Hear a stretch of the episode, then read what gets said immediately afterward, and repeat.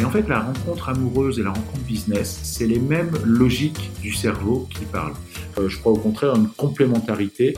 Pour moi, on est dans la digitalisation du networking. C'est-à-dire qu'il faut du virtuel euh, sur LinkedIn, par email, et il faut de la rencontre physique. Quelle puissance quel gain de temps Il faut jamais euh, être classique, quoi. C'est-à-dire qu'en gros, mes événements sont pas classiques, nos méthodes de vente sont pas classiques. Le classique, ça emmerde tout le monde. Il y a des personnes autour de nous qui ont des parcours atypiques. Salut, je suis Frédéric Azoulay et je suis heureux de vous retrouver sur ce nouvel épisode de La Combinaison. L'idée de ce podcast est de rencontrer des personnalités qui ont eu des destins exceptionnels dans leur domaine. Entrepreneurs, sportifs, écrivains, artistes, je vous fais partager leur expérience, leur parcours lors d'une conversation sans filet. Découvrons ensemble la combinaison des événements qui ont fait leur succès. Pour être averti dès qu'un nouvel épisode est en ligne, il suffit juste de cliquer sur S'abonner dans votre application de podcast préférée. A tout de suite avec mon invité. Bonjour Hervé. Bonjour. Je suis ravi de te recevoir. Alors en 2013, tu as créé les Big Boss. Alors je simplifie, c'est un club de rencontres business pour prestataires et décideurs autour du digital. Mais avant d'aller plus loin, Hervé, est-ce que je peux te demander de te présenter? Alors tout à fait. Donc Hervé Blog, j'ai 44 ans, j'ai trois enfants et euh, finalement euh, les Big Boss, euh, j'ai toujours eu ça en moi depuis tout petit. Euh, c'est la quintessence de ce que je sais faire euh, et donc euh, bah, j'essaie de le faire le mieux possible et ce depuis maintenant sept ans. Au mmh. départ c'était une aventure entrepreneuriale solo et puis bah, depuis une petite année maintenant j'ai intégré mes, mes, collaborateurs clés dans l'aventure en tant qu'associé à travers un management package et donc c'est une aventure collective pour euh, aller chercher euh, euh, la suite de l'histoire, sachant qu'effectivement, on a mené une première opération avec un fonds d'investissement l'année dernière, et donc on est à la phase 2 de l'aventure des Big Boss. Avant de parler de tes études et de ton parcours professionnel, je vais parler de tes parents parce que j'ai relevé deux choses. D'abord, il semblerait que ta mère t'ait dit, mon fils, tu devrais bosser dans l'informatique. Tout à fait. Et ensuite, tes parents se sont rencontrés au Club Med on va le voir tout au long de l'épisode. Le Club Med est assez présent.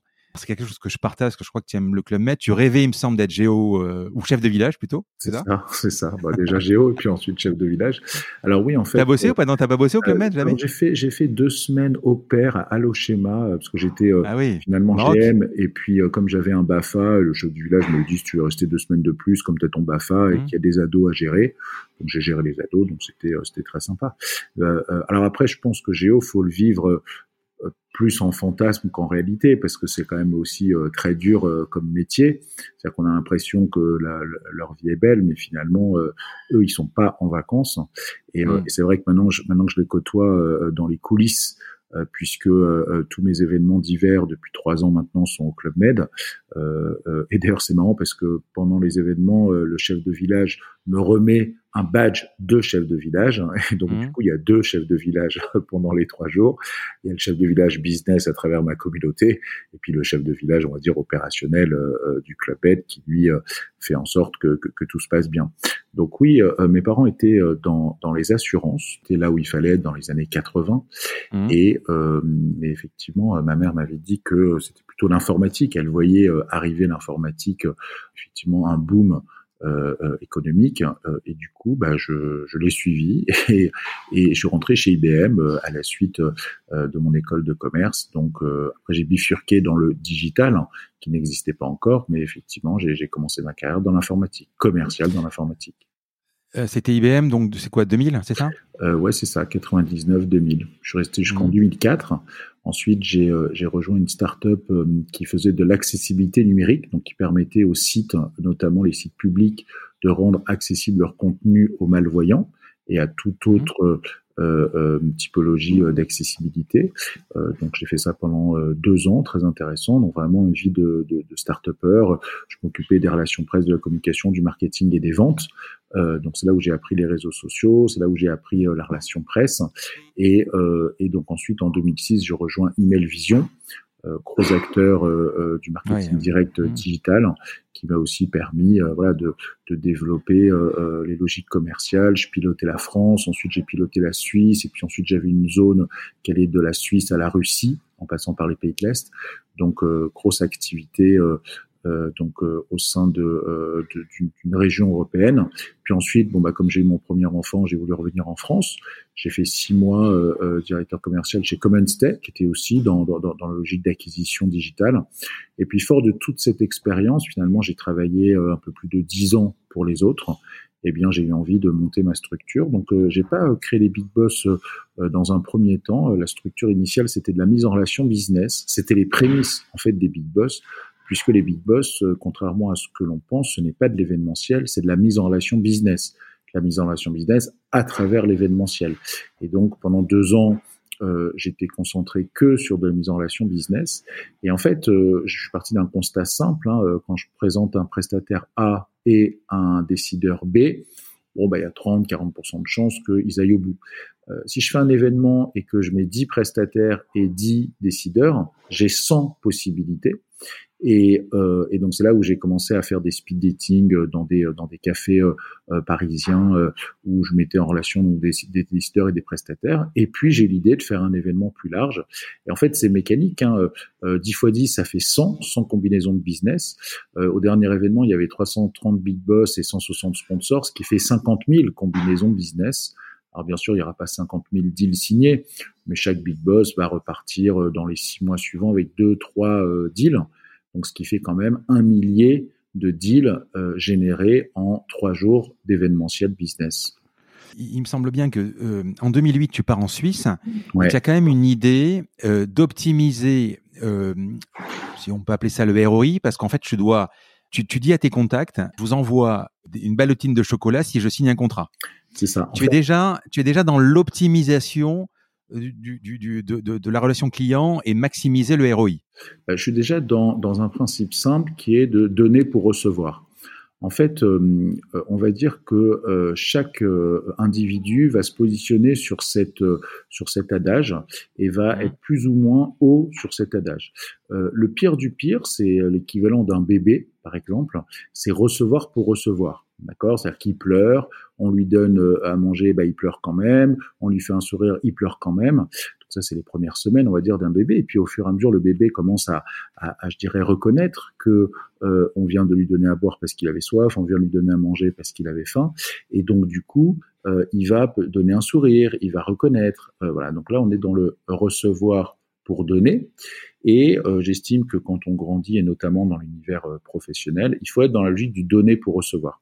Alors il y a encore un, stade, euh, je dirais, supérieur, c'est donner pour donner mais donner pour donner, c'est pas forcément évident parce qu'on ne sait pas à qui on donne en face et on, donc euh, ça peut être aussi, euh, euh, je dirais, déséquilibré. Donc donner pour recevoir, je pense que c'est la, la, bonne logique. Et donc effectivement, c'est le principe du business. Hein. Exactement. Et mmh. donc, mais il y a peu de gens qui qui, qui le savent ou qui le mettent en pratique. Et donc, quand je suis nommé en Suisse, je ne connais absolument pas la Suisse.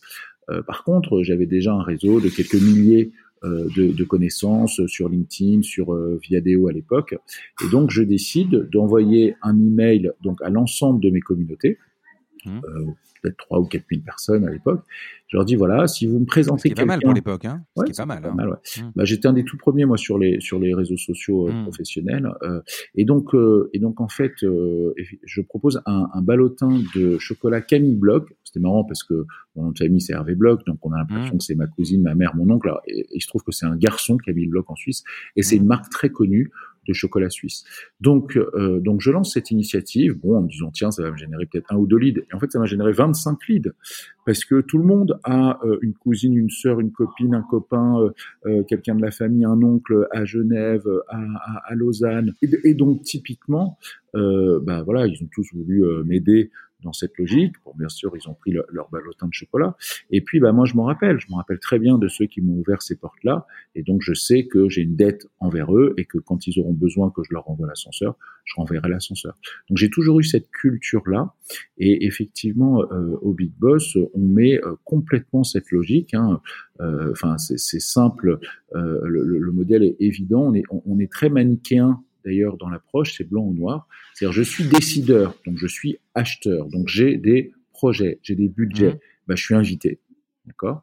Et à l'inverse, je suis vendeur, je suis prestataire, j'ai une offre à promouvoir, et eh ben je suis euh, sponsor et je paye pour participer à l'événement. D'accord? Donc l'un donne euh, de l'argent pour recevoir des leads et l'un donne de son temps pour recevoir effectivement euh, un du networking avec ses pairs, deux un, choix de prestataire qui va permettre de faire avancer ses projets. Et donc finalement un networking positif, pertinent à la fois pour l'individu qui va développer ce qu'on appelle son personnel branding, et mmh. puis euh, bien sûr l'entreprise qu'il représente, sur lequel il va pouvoir faire avancer ses sujets. Et ça c'est le point très important parce qu'on oublie de le dire, mais en fait un, un, cadre euh, ou un décideur en entreprise, il va avancer parce qu'il fait les bons choix de prestataires. Si effectivement mmh. euh, il a des prestataires qui ne, ne vont pas au bout sur les projets, il peut se mettre en difficulté. Moi, j'ai déjà vu des, des, patrons se faire virer bah, parce qu'une implémentation euh, d'un gros projet euh, s'est mal passée. Et à l'inverse, euh, je me rappelle d'un patron qui un jour euh, m'avait félicité parce que son directeur marketing adjoint il l'avait promu directeur marketing et, justement parce qu'il avait déployé les bons outils, les bonnes solutions et ce qui avait fait grimper la pertinence, la performance de l'entreprise. Donc en fait, donner pour recevoir, c'est vraiment la logique clé euh, euh, d'un chef d'entreprise. Et, c'est celle que j'ai mis en œuvre bah, finalement toute ma carrière commerciale et euh, ma carrière d'entrepreneur. Et je voudrais juste qu'on revienne sur quelque chose. En 2013, tu crées un Wozoo digital avec 100 portraits. D'ailleurs, tu arrives à toucher PKM, enfin Pierre Kosciusko-Morizet. Comment tu les touches Alors, tu as ton réseau, effectivement, tu es précurseur parce que tu as 3-4 000 contacts sur, sur, sur Diadeo et sur LinkedIn. Comment tu arrives à, à faire ce Wozoo alors en fait, euh, effectivement, euh, on, a lancé DGTV. Depuis, on a fait plus de 700 interviews. Mmh. Et, euh, et, donc les premières, c'était les plus compliquées, forcément. Donc je prends les gens que je connais le mieux dans mon réseau. J'avais créé aussi un club qui s'appelait l'Internet Managers Club, où j'avais quelques figures emblématiques du digital. Donc les premières, c'était les plus compliquées. Je me rappelle d'une anecdote.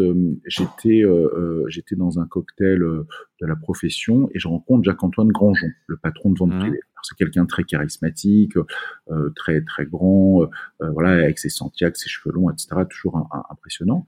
Et puis, bah, je me laisse pas démonter, je vais l'aborder et, et donc je lui explique que je voudrais l'interviewer, que pour moi c'est la personnalité à avoir dans une interview qui réunit donc les acteurs du digital et de l'e-commerce. Alors déjà, il me remercie. Ensuite, il me dit que euh, il connaît mes interviews parce que je les faisais diffuser au Journal du Net. Donc, il les suivait.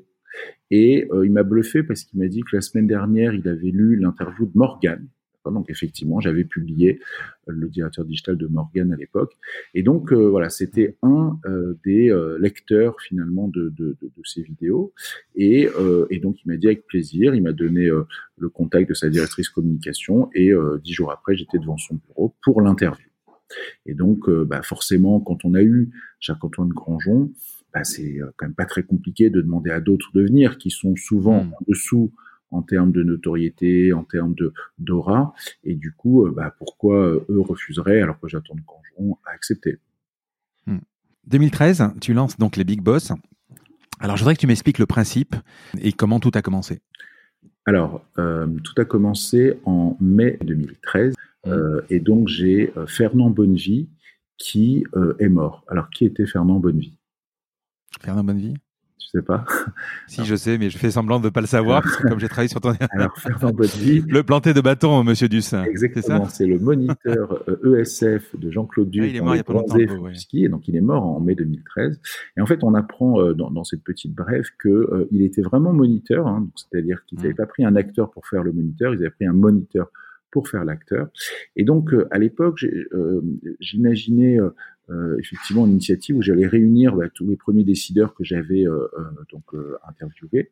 Et, et, donc, je m'étais dit pourquoi pas le ski, mais j'avais pas le wording. Alors, j'avais déjà le mot les big boss. Je trouvais que c'était sympathique comme terme, ça valorisait les décideurs, puis il y a un côté un peu sympa. Je me rappelle même d'une pub, je, crois pour cadre emploi, où il y avait une tasse de café avec écrit boss et une tasse de café avec écrit big boss, et donc on voyait bien que cadre emploi voulait cibler effectivement l'évolution professionnelle des, individus à travers une, une, évolution de, carrière. Donc je trouvais que le terme big boss était sympathique, mais j'avais encore ni le concept, ni le lieu, ni, ni, ni l'approche. Et tout d'un coup, je vois ce, ce bronzé fond du ski. Et puis, bah, comme effectivement j'adore le Club Med, eh ben j'appelle ça les big boss fond du ski. Et je m'en rappelle euh, donc en juin 2013, je fais une soirée Place Vendôme euh, et je réunis tous ceux que j'avais interviewés de, cette première euh, finalement de, cette première série euh, de cette première promotion des GTV. Je propose à Jacques-Antoine Grandjean de prendre la parole en tant que personnalité phare il accepte euh, gentiment. Et Donc une deuxième fois, tu le recôtoies. Tu... Voilà, c'est ça. La première fois, c'était pour l'interview, euh, mmh. comme on s'était bien entendu. La deuxième fois, c'était pour euh, être un peu l'invité d'honneur de cette soirée.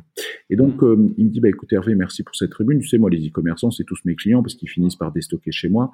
Donc, donc en gros, ça m'intéresse aussi de, voilà, de, de, de vanter la pertinence de, de, ma solution de, de déstockage. Et puis, il me dit, au fait, toi, je vais te redonner la parole à un moment donné. Est-ce que tu as une actu? Comme ça, on peut rebondir de manière un peu sympathique.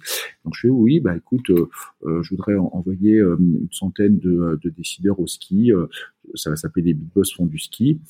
J'ai encore rien d'autre, donc c'est encore un peu prématuré, mais voilà un peu mon actu. Et donc bien sûr, je lui demande de pas le dire, mais à la fin de son intervention, il dit donc Hervé, si j'ai compris, tu veux nous inviter au ski, comment ça va marcher, dis-nous tout. Et donc j'annonce comme ça devant 120, 130 personnes que je vais tous les inviter au ski que ça va s'appeler des Big Boss fond du ski et que dans quelques six mois après, hein. Voilà, six mois après, et, dans quelques semaines, ils auront le, euh, le, lieu, euh, les modalités, euh, l'approche.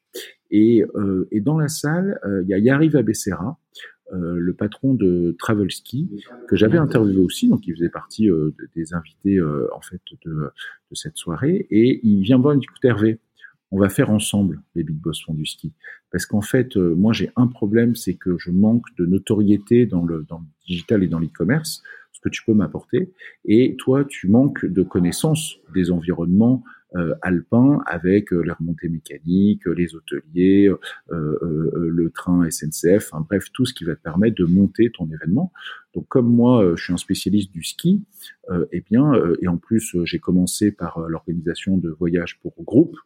Je peux tout à fait opérer ton événement et en contrepartie, bah, tu me donneras la meilleure valeur ajoutée euh, visibilité. Donc effectivement, il a participé à ma conférence de presse, je l'ai mis en, en, président du jury, et donc euh, euh, eh bien pour lui, ça a été un, formidable tremplin de visibilité, et pour moi, euh, un gage de sécurisation de l'événement.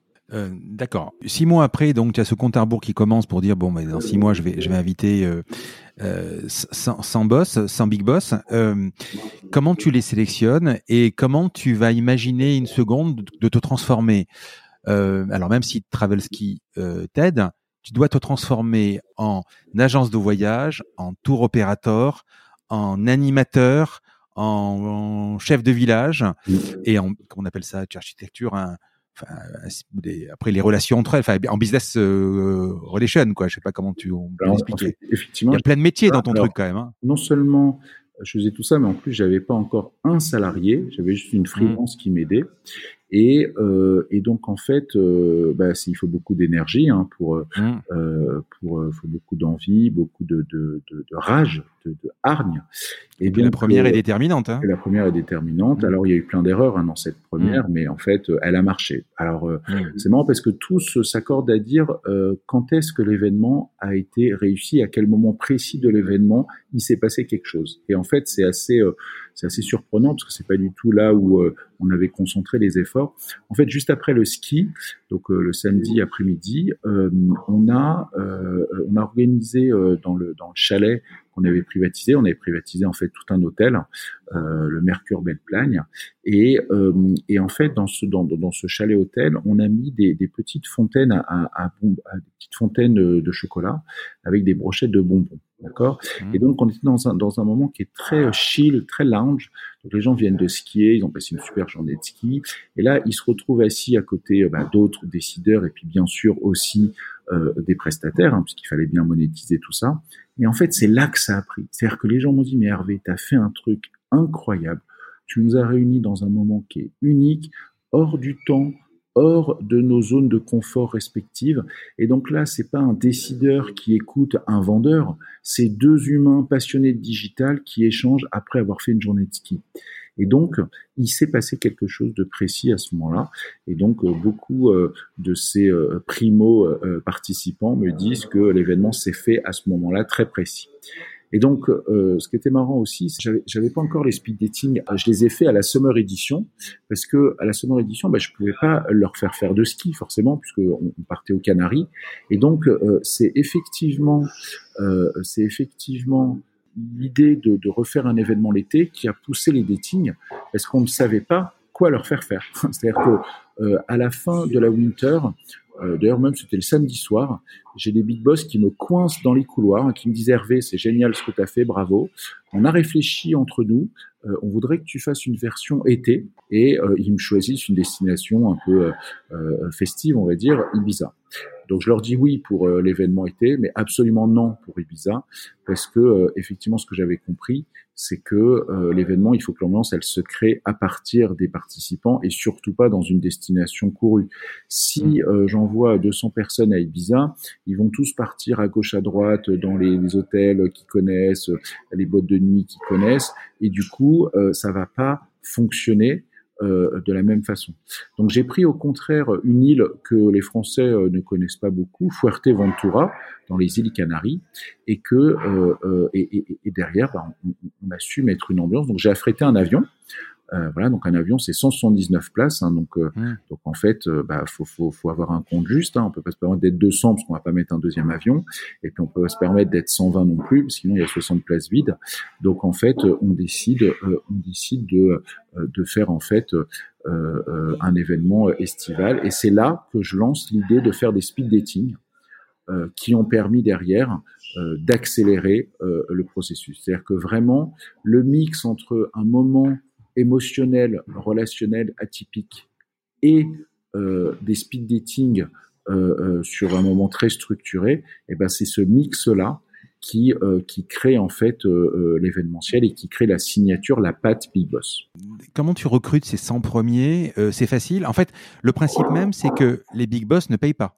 Alors effectivement, les, les, invités ne payent pas, mais ils sont beaucoup sollicités. Hein. Je n'étais pas le seul à faire déjà des Donc par contre, c'est plus ou moins facile non, non, c'est très difficile. non, non, c'est très difficile de, de, dire à quelqu'un euh, je, t'offre euh, un voyage euh, aux, Canaries ou je oui, sais pas où. Oui, parce qu'en fait, ah je n'offre pas un voyage aux Canaries. Je propose de rencontrer 20 prestataires qui correspondent à ces sujets et ils vont échanger aux Canaries. D'accord? Donc c'est pas une invitation. Par exemple, certains me disaient est-ce que je peux venir avec ma femme et mes enfants? C'est-à-dire qu'en gros, c'est pas ah du tout, euh, c'est pas du tout un cadeau qu'on leur fait. En fait, on les sort de leur périmètre habituel D'ailleurs, c'est un événement du vendredi au dimanche, donc ils vont prendre sur leur euh, euh, finalement leur temps privé, leur temps familial. En fait, c'est un événement business, donc certes ils sont invités, mais finalement les décideurs euh, au niveau sont toujours invités partout. Ils sont invités à Cannes, à Monaco, ils sont invités même à San Francisco par Salesforce. Donc, donc, en fait, très clairement, il faut euh, donner des arguments pertinents. Et puis, ce sont des gens que j'ai interviewés, ce sont des gens que j'ai eu en face à face. Ce sont, c'est une communauté que j'ai créée, que j'ai constituée. Donc, les gens comprennent, qui se retrouvent avec, euh, euh, eh bien, leur leur père, leur confrère. Et donc, bah, s'ils ont un chef de village entre les deux qui crée un bon relationnel, eh bien, tout ça peut marcher. Donc, en fait, on a l'impression qu'il n'y a pas de barrière à l'entrée dans, dans ce type d'événement. En fait, la barrière à l'entrée est très très importante parce qu'il faut avoir un, networking, il faut avoir euh, une sincérité dans son réseau, il faut avoir euh, une volonté, une volonté de créer des liens. Et euh, ça se, euh, ça s'imagine pas, ça ne se, ça ne se fabrique pas. soit on est sincère dans, dans la relation business avec les gens, soit on ne l'est pas. Et donc, bah, effectivement, cette winter, les gens étaient curieux. Euh, donc en 2013, euh, ils ont eu envie d'une summer, donc on a lancé une summer. On avait euh, donc des nouvelles personnes qui sont venues, et puis après, bah, tout ça s'est accéléré. Depuis, on a fait plus de, de 110 événements. On a créé des formats très différents entre eux, des dîners, des journées, des verticales sur deux jours, un gala, les opus, donc les opus sur trois jours. Des opus, on en a fait euh, 14. Donc, donc on, on, est vraiment sur. sur c'est quoi un opus? Alors un opus, c'est effectivement les formats initiaux du vendredi matin au dimanche soir. on appelle ça un opus comme, comme finalement une pièce de théâtre. C'est-à-dire que, en fait, il va se passer plein de choses. Les gens vont se retrouver euh, de manière hallucinante. Euh, le tutoiement se fait immédiatement euh, dès, dès, dès, dès, la gare ou dès, ou dès l'aéroport. Et donc, même dans les portiques de sécurité, les gens sont déjà en train de networker, sont déjà en train de formuler des arguments et, et, de créer un lien. Donc, c'est quelque chose de très, très, très particulier. C'est-à-dire, le même événement en semaine, ça marche pas parce qu'en semaine, on est dérangé par le quotidien, le bureau, mm.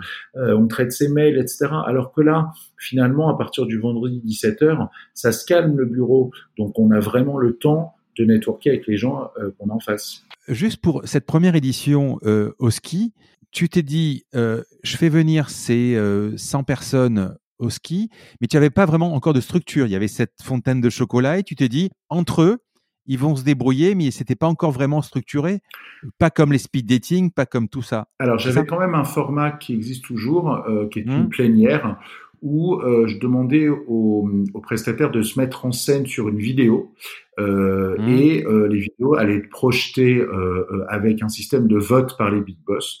Donc il y avait mmh. déjà quand même une, logique où les, les, prestataires pouvaient valoriser leur offre à travers une vidéo. Alors c'était des vidéos décalées, hein. je leur demandais vraiment euh, de faire des parodies de films. Euh, je me rappelle certains ont fait euh, Star Wars, d'autres Retour vers le futur, d'autres une parodie de, de, de, de, la petite série Bref sur Canal+.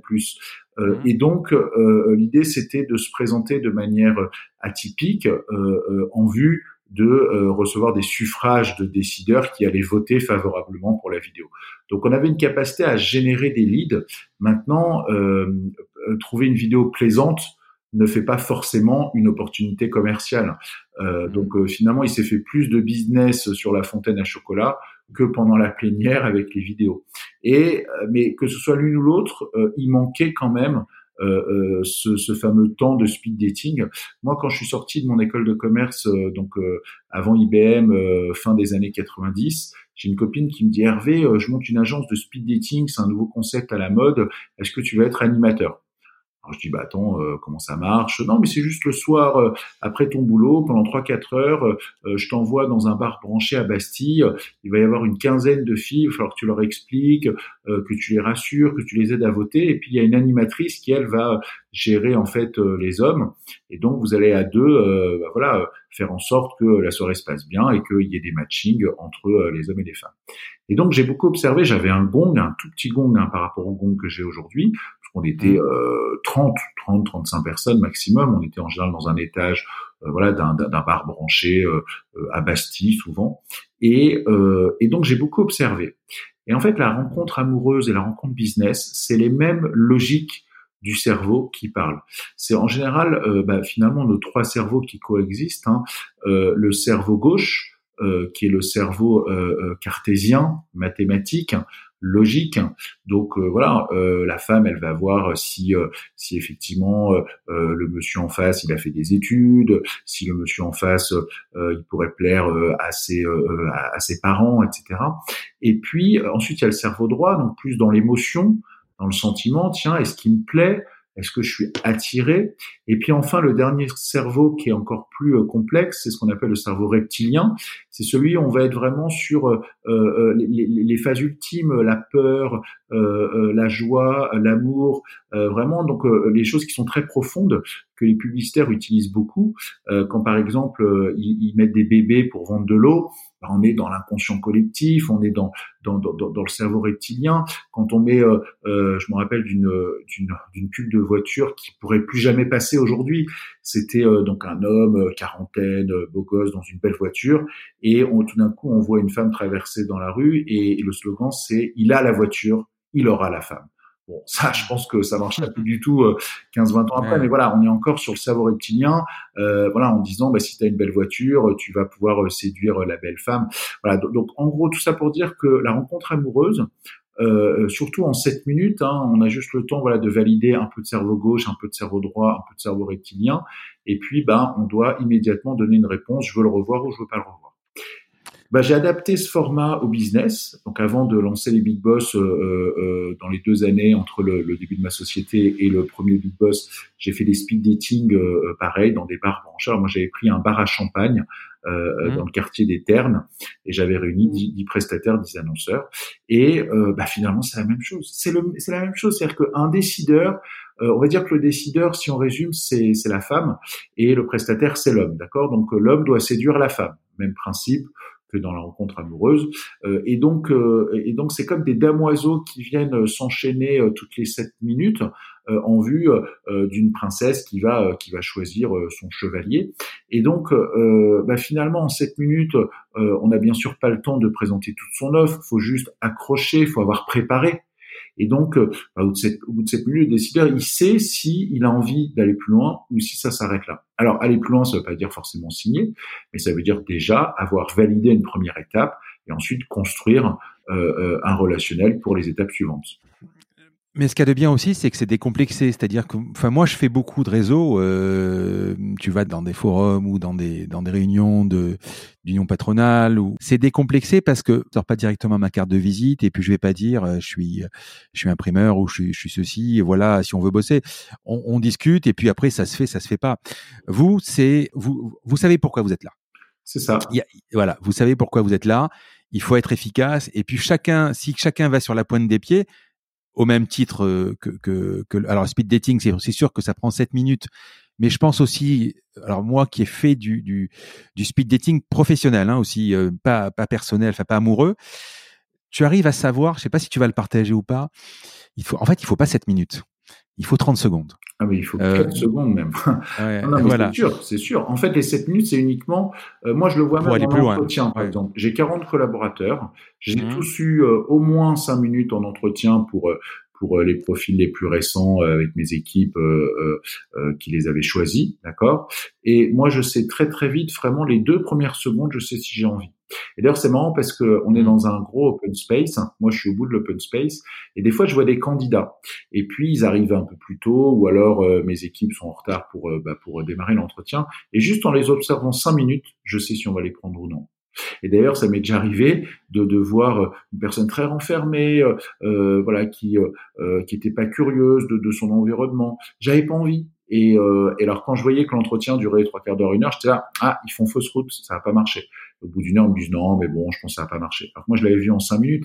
Et d'ailleurs, eux aussi devraient le voir en cinq minutes. Et quand on est convaincu, bah, faut ensuite se laisser convaincre sur les hard skills, les soft skills, etc. Mais à un moment donné, voilà, euh, une entreprise c'est un ADN, et si l'ADN ne fonctionne pas, donc pareil dans le business, c'est-à-dire que en fait, euh, les gens euh, euh, dans le business, ils, ils, sont allés se diriger vers une autre porte que la porte relationnelle, alors que au bout du bout, c'est le relationnel qui va faire la différence. Si on mm. prend ton cas d'un imprimeur, si à l'instant T, dans une consultation où tu t'es battu avec 10 concurrents, puis une finale avec un concurrent, puis euh, tu es retenu. Finalement, au dernier moment, ce qu'ils ont retenu, c'est pas tant euh, la qualité de ton papier, le grammage, euh, ta livraison, c'est plutôt l'énergie que tu as donnée à vouloir gagner ce client. Et donc voilà, en fait, souvent le relationnel, il passe à la fin. Nous, on fait l'inverse. On considère que dans une approche business, on fait en sorte que les gens qui devaient se rencontrer se rencontrent. Hein. Celui qui coche, j'ai besoin d'un imprimeur et un imprimeur, ben, ils ont intérêt à se rencontrer. Et ils ont intérêt à créer un lien. Si ce lien, il marche pas, si en 7 minutes, ils n'ont pas créé un lien, de toute façon, ils n'auront pas envie de bosser ensemble. en tout cas, le décideur n'aura pas envie de le retenir. Donc euh, autant euh, passer à autre chose et se concentrer euh, sur, un autre client. Donc en fait, je suis d'accord. c'est quand même le 80-20. Dans une majorité des cas, effectivement, en, en, deux en deux secondes ou deux minutes, tu arrives à te faire l'opinion sur quelqu'un on te dit souvent aussi, alors en, recrutement particulièrement, quand il y a un doute, il n'y a pas de doute. Bon, d'accord. Mais moi, ça, alors ça m'est arrivé d'infléchir, de me dire finalement, tu peux avoir des gens qui mettent du temps à commencer, qui, qui, qui montrent pas leur bon côté immédiatement, ça peut prendre un peu de temps. Mais euh, de toute façon, 7 minutes, à un moment, aussi les gens préparent. C'est-à-dire que quand tu vas faire un speed dating, tu, tu, tu, sais plus ou moins ce que tu vas dire aussi. Et si t'es pas bon, t'es pas bon, quoi. Euh, et, d'ailleurs, nous on le voit, hein, on a des décideurs qui mmh. nous remontent des feedbacks, qui disent qu'il y a un vrai différentiel entre le prestataire qui va en mode one again euh, sans rien préparer et hmm. celui qui a préparé, qui a même préparé une soutenance avec des slides qui peut présenter avec le logo de la société, etc. Enfin, tu sens qu'il y en a qui bossent et il y en a qui bossent pas. Et, euh, et donc à un moment donné, d'ailleurs, c'est un frein. Nous, on, on, fait des réunions de coaching pour euh, des sponsors qui, euh, qui s'initient à nos événements pour leur en donner les codes et puis euh, voilà les coacher sur la préparation, sur le savoir-être, sur euh, les codes à respecter euh, afin d'être les meilleurs et les plus efficaces sur l'événement. Quels sont les, les, acteurs qui interviennent Donc tu as les, les big boss, tu as tu as donc les sponsors. Explique-moi un peu qui qui, qui interviennent.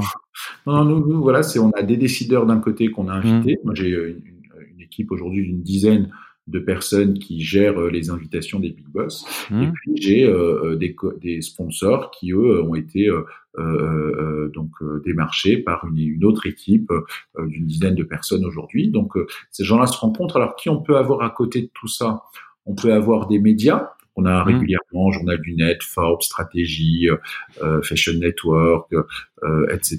qui donc relaient nos événements.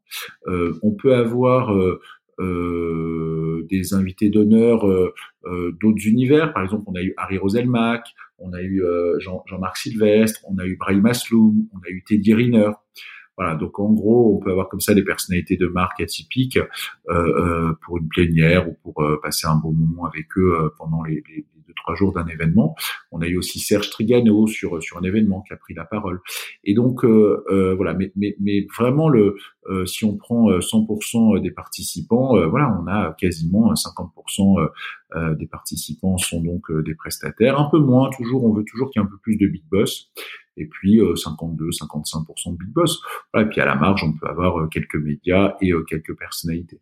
Mais c'est vraiment manichéen. Que les événements où on mélange tout le monde et n'importe quoi, ça marche pas. Enfin, en tout cas, ça marche pas pour le business. Ça peut marcher pour un networking hasardeux, mais ça marche pas pour le business. Et ton business model? Mon business model il est très simple. Hein, c'est euh, hmm. euh, les sponsors créent des recettes. Et il faut que les recettes soient supérieures aux dépenses. Et les dépenses sont significatives hein, parce que tu gagnes comment ta vie euh, sur le un pourcentage? Non, non. En fait, c'est c'est chiffre d'affaires généré par le sponsoring moins dépenses opérationnelles liées à l'événement. Alors maintenant, moins dépenses de structure parce que j'ai 40 collaborateurs. Euh, et, et, donc, euh, donc en gros, alors au début, on avait euh, esquissé une approche à la performance sur les deals signés. Au tout début, euh, on l'a arrêté parce que euh, bah, c'était compliqué et très hasardeux. en fait, moi, mon métier, c'est de générer un lead qualifié pour un décideur. Et donc, si le prestataire, enfin pour un prestataire, si le prestataire derrière, il ne sait pas le convertir, c'est pas de ma responsabilité. Et, euh, et pourtant ce serait le prestataire c'est le sponsor hein. C'est le sponsor oui, tout à mmh. fait. Donc euh, euh donc euh, donc globalement on a arrêté cette logique euh, à la perf. Elle, elle, a été très utile sur les deux premiers formats pour motiver les premiers sponsors à venir. Et quand ils ont eux-mêmes signé des très gros deals eh ben ils étaient très contents eux-mêmes d'ailleurs de payer un fixe plutôt que de rémunérer euh, un, variable important. En fait, sur quelques euh, prestataires, c'était dommage de perdre la logique variable, mais pour beaucoup d'autres, c'était plus efficace même en termes de, de besoins euh, en fonds de roulement, puisque euh, il faut payer en général les événements, enfin les gros, les, les grosses lignes budgétaires d'un événement, les avions, les trains, le tour opérateur à peu près six mois avant un événement, et les deals, ils mettent 6-9 mois à se signer. Donc j'avais 15 mois de BFR. Alors que si, euh, lorsque je facture euh, une prestation, elle est payée dans les semaines qui suivent et trois mois avant l'événement, eh bien, j'ai un, BFR négatif puisque j'encaisse avant de dépenser la totalité de mes engagements. Au niveau des sponsors et des big boss, il y a une taille minimum? Alors, le Big Boss, on a six critères pour lui. Hmm. Le premier critère, c'est le budget. Il faut qu'il ait un minimum d'un million d'euros de budget. Alors pas forcément la personne directement, pas forcément à allouer à l'événement, mais il faut qu'il soit dans un service qui est capable de dépenser au moins un million d'euros. Ensuite, il faut qu'il y ait un niveau d'autorité minimum. Ça s'appelle les big boss, donc on peut pas avoir des stagiaires, on peut pas avoir des alternants, on peut pas avoir des jeunes diplômés. Donc il faut au moins qu'ils aient euh, un, un métier de manager, manager people et manager budget. D'accord? Et puis idéalement, bah, les chief digital, les head of, tous ceux qui sont les plus haut placés dans une hiérarchie, effectivement historiquement dans les métiers du digital, mais on a beaucoup déployé dans les autres fonctions depuis maintenant deux ans. ensuite, il faut des projets, c'est-à-dire qu'on veut qu'ils aient des projets, des marques d'intérêt pour un certain nombre de sponsors. Ils sont pas là pour faire du networking ludique et personnel. si à l'arrivée euh, ça, ça, leur fait aussi du networking, tant mieux. Mais leur première vocation, c'est qu'ils aient des projets. D'ailleurs, j'ai beaucoup de big boss très euh, fidèles au format qui me disent régulièrement "Écoute Hervé, je ne viendrai pas cette fois-ci parce que j'ai pas de budget, j'ai pas de projet, donc euh, je veux pas prendre la place de quelqu'un qui lui pourrait générer un ROI auprès des sponsors. Ensuite, le quatrième critère, c'est la taille d'entreprise. Voilà, donc B-A-N-T, Budget, Authority, Need Time. C'est c'est une vieille méthode commerciale, hein, le BNT, que, que tous les commerciaux connaissent. Moi, je l'ai appris chez IBM il y a 20 ans. En fait, c'est quatre critères qui viennent discriminer la pertinence euh, euh, finalement d'une affaire en général. Donc là, euh, je l'ai déployé dans une logique d'un big boss. Mais finalement, il faut considérer que le big boss, c'est entre guillemets le produit, d'accord, et le produit que va acheter le sponsor. D'accord? Donc ça, c'est les quatre premiers critères pour un big boss nouveau. Ensuite, on a deux critères pour des big boss qui sont déjà venus. Premier critère, c'est est-ce qu'ils ont joué le jeu avec des prestataires sur lesquels ils avaient marqué un intérêt fort, d'accord? Donc après les dating, en fait, les, big boss disent ok, euh, je veux un rendez-vous euh, avec ce prestataire parce que ce rendez-vous a eu lieu. Et enfin, sixième critère, est-ce qu'ils ont signé? Et quand on dit est-ce qu'ils ont signé, ils doivent déclarer euh, avec qui ils ont signé, quel montant, et nous on vérifie auprès des prestataires. Et là, les prestataires peuvent nous dire, euh, ils se foutent ta gueule, c'était un client avant qu'on se revoie au big boss là, bah, c'est euh, c'est un big boss qui a pas signé et qui fait croire qu'il a signé. Donc là, il est blacklisté. Euh, soit c'est un deal signé et tout le monde est très content. Soit c'est un deal en cours et le prestataire vient nous confirmer que le big boss a parfaitement joué le jeu suite à l'événement, que peut-être le deal ne se fera pas. C'est la vie des affaires. Mais en tout cas, que on a eu un big boss qui a été respectueux du de l'événement et, des sollicitations qu'il a eues post-événement. Donc euh, euh, typiquement, ces six critères euh, valident la pertinence pour un big boss qui est déjà venu donc de reparticiper à nouveau. Et puis pour les nouveaux, bah, on va d'abord valider les quatre premiers critères avant bien sûr de vérifier dans un second temps s'ils ont joué le jeu et s'ils ont signé. Donc c'est très structuré. C'est-à-dire que si on, accepte tout le monde, ça marche pas. Euh, si on n'a pas de règles, ça marche pas. Euh, et en, en, face, côté prestataire, bah, il faut des prestataires qui ont des paniers moyens élevés. Qu'un intérêt de prendre un prestataire qui signe des projets de 250 euros parce qu'il n'aura pas de ROI. Donc, euh, bah, ce sont des, euh, des, événements qui coûtent de 5 500 à 50 000 euros. certains prestataires dépensent plus de 200 000 euros par an. Donc, bah, tous ces gens-là, il faut qu'ils aient quand même des deals significatifs à signer parce que euh, si c'est pour signer des deals de 3000 euros, euh, ils vont jamais euh, trouver un ROI. L'enjeu en termes de ROI, c'est entre x3 et x7. C'est ce que me disent les prestataires. C'est-à-dire qu'ils ont mis 100 000 euros, ils repartent avec 300 000, ils sont contents. Ils ont mis 100 000 euros, ils repartent avec 700 000, ils sont très contents. Et puis, bah, certains franchissent même un, un, un ROI à x10, d'autres sont un peu en dessous, mais continuent à venir quand même parce que ça les intéresse d'aller générer leurs premiers clients en vue ensuite de, les dédupliquer et d'industrialiser le modèle. Voilà, donc on a aujourd'hui une communauté d'à peu près 400 sponsors actifs euh, bah, qui ont déjà fait au moins un événement sur les deux dernières années. Et euh, de ces 400-là, une centaine pèse, euh, pèse 50% de l'activité. Et donc sont, sont les, les, les, les, sponsors un peu emblématiques, historiques et qui ont un contrat à l'année parce qu'ils ont démontré depuis des années que le format Big Boss était très rentable pour eux. Il faut quand même rappeler que le ROI moyen en e-commerce, par exemple, c'est à peu près, quand tu es très bon, c'est 2, mais c'est surtout 1%. Donc ça veut dire que vous multipliez par, par 3, 5 ou 10 euh, le, le, ROI. Quoi. Bah, en fait, euh, je, vais donner un exemple autour de la conversion. Mmh. Euh, pendant des années, les, big boss étaient obsédés par l'acquisition, acquisition, mmh. acquisition fallait acquérir du trafic. et puis très vite, ils ont compris que l'enjeu de la conversion c'était important parce que d'avoir 100 visiteurs sur un site pour avoir une vente, Mmh. C'était pas terrible. Alors que travailler pour que euh, on passe de une à deux ventes, c'était doubler son chiffre d'affaires. Mmh. Donc, euh, donc en fait, quand un prestataire explique qu'il est capable de doubler le taux de conversion en ligne euh, et que le chiffre d'affaires en ligne c'est un million, bah, ça veut dire qu'il est capable d'apporter un million. bah, ça vaut le coup d'aller dépenser 50 000 euros pour gagner un million. Mmh. D'accord? Donc on est dans une logique de ROI des deux côtés. Le prestataire est prêt euh, à déployer euh, euh, une énergie pour signer un contrat. Le big boss est prêt à dépenser un budget parce qu'il va avoir au bout un retour sur investissement lui aussi. Il va avoir un meilleur trafic, il va avoir une meilleure réputation en ligne, il va avoir une logique de, de référencement naturel. Enfin, tous les préceptes du digital vont être présentés, proposés par des prestataires. Alors chaque angle est différent. Je vais vous donner un exemple. On a Oné qui est une solution de financement euh, trois fois, quatre fois sans frais mmh. pour des e-commerçants, euh, il se positionne pas comme un acteur de paiement, il se positionne comme un acteur de conversion.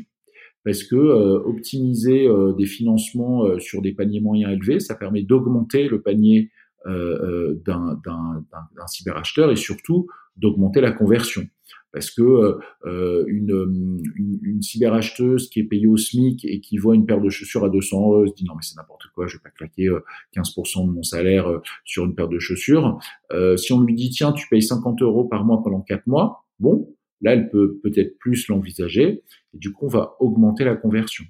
Et donc mécaniquement voilà donc nos nos événements sont faits pour euh, euh, bah, optimiser euh, les performances des approches digitales des décideurs et puis bah, le chiffre d'affaires des prestataires en face. C'est marrant parce que c'est tu sais, ce, ce, terme à la mode de, de disrupter. T'as mmh. même pas, enfin, tu, tu, as vraiment, comment t'expliquer? Tu as, là, je suis passé ce matin en arrivant. il y a un salon de l'immobilier qui est organisé en ce moment mmh. chez nous. Et le problème, c'est que le, avec le confinement et ou le déconfinement, on, on peut pas faire le salon. Mmh. Qu'est-ce qu'il a fait euh, Il a décidé de, de, de, de virtualiser, c'est-à-dire de faire des, des, visites, etc., de stands mmh. sur euh, sur Internet et de faire son salon sur Internet. Toi, t'as pas fait ça. Euh, tu as euh, en fait, tu as dépoussiéré. comment t'expliquer Tu as tu as fait une sorte de réseau social physique tu as, remis le physique au milieu, là où la mode quand même est dématérialisée, dans un milieu hyper dématérialisé avec le digital. En fait, euh, Capital a fait un article l'année dernière où il disait que les big boss étaient le LinkedIn du réel. Ouais. J'aime bien cette comparaison. Alors, mmh. euh, elle est très flatteuse, hein. euh, mais effectivement, on passe tous aller au minimum un quart d'heure par jour sur LinkedIn. Euh, et finalement, euh, on voit pas les gens. On est très fiers d'avoir 500, 1000, 1500, 1000 connexions. Mais quand on les voit en vrai, il y a une puissance. Nous, là, on organise à la fin du mois les Summer on End Meetings. D'accord? Donc, un événement où on va digitaliser euh, donc euh, euh, nos, nos, nos rendez-vous d'affaires. Alors, euh, c'est sûr que déjà, c'est pas les mêmes big boss qu'on a. C'est des big boss différents. Euh, on en a peut-être qui n'ont pas envie de se rendre dans des événements physiques parce qu'ils sont trop dans la hiérarchie, parce qu'ils n'ont pas envie, parce qu'ils privilégient leur vie de famille, etc. Donc on, se rend compte que sur, sur les, les 100 big boss qu'on a qualifiés pour ce format, euh, eh bien on a une cinquantaine qu'on connaissait pas du tout. Et puis on a aussi une cinquantaine d'habitués.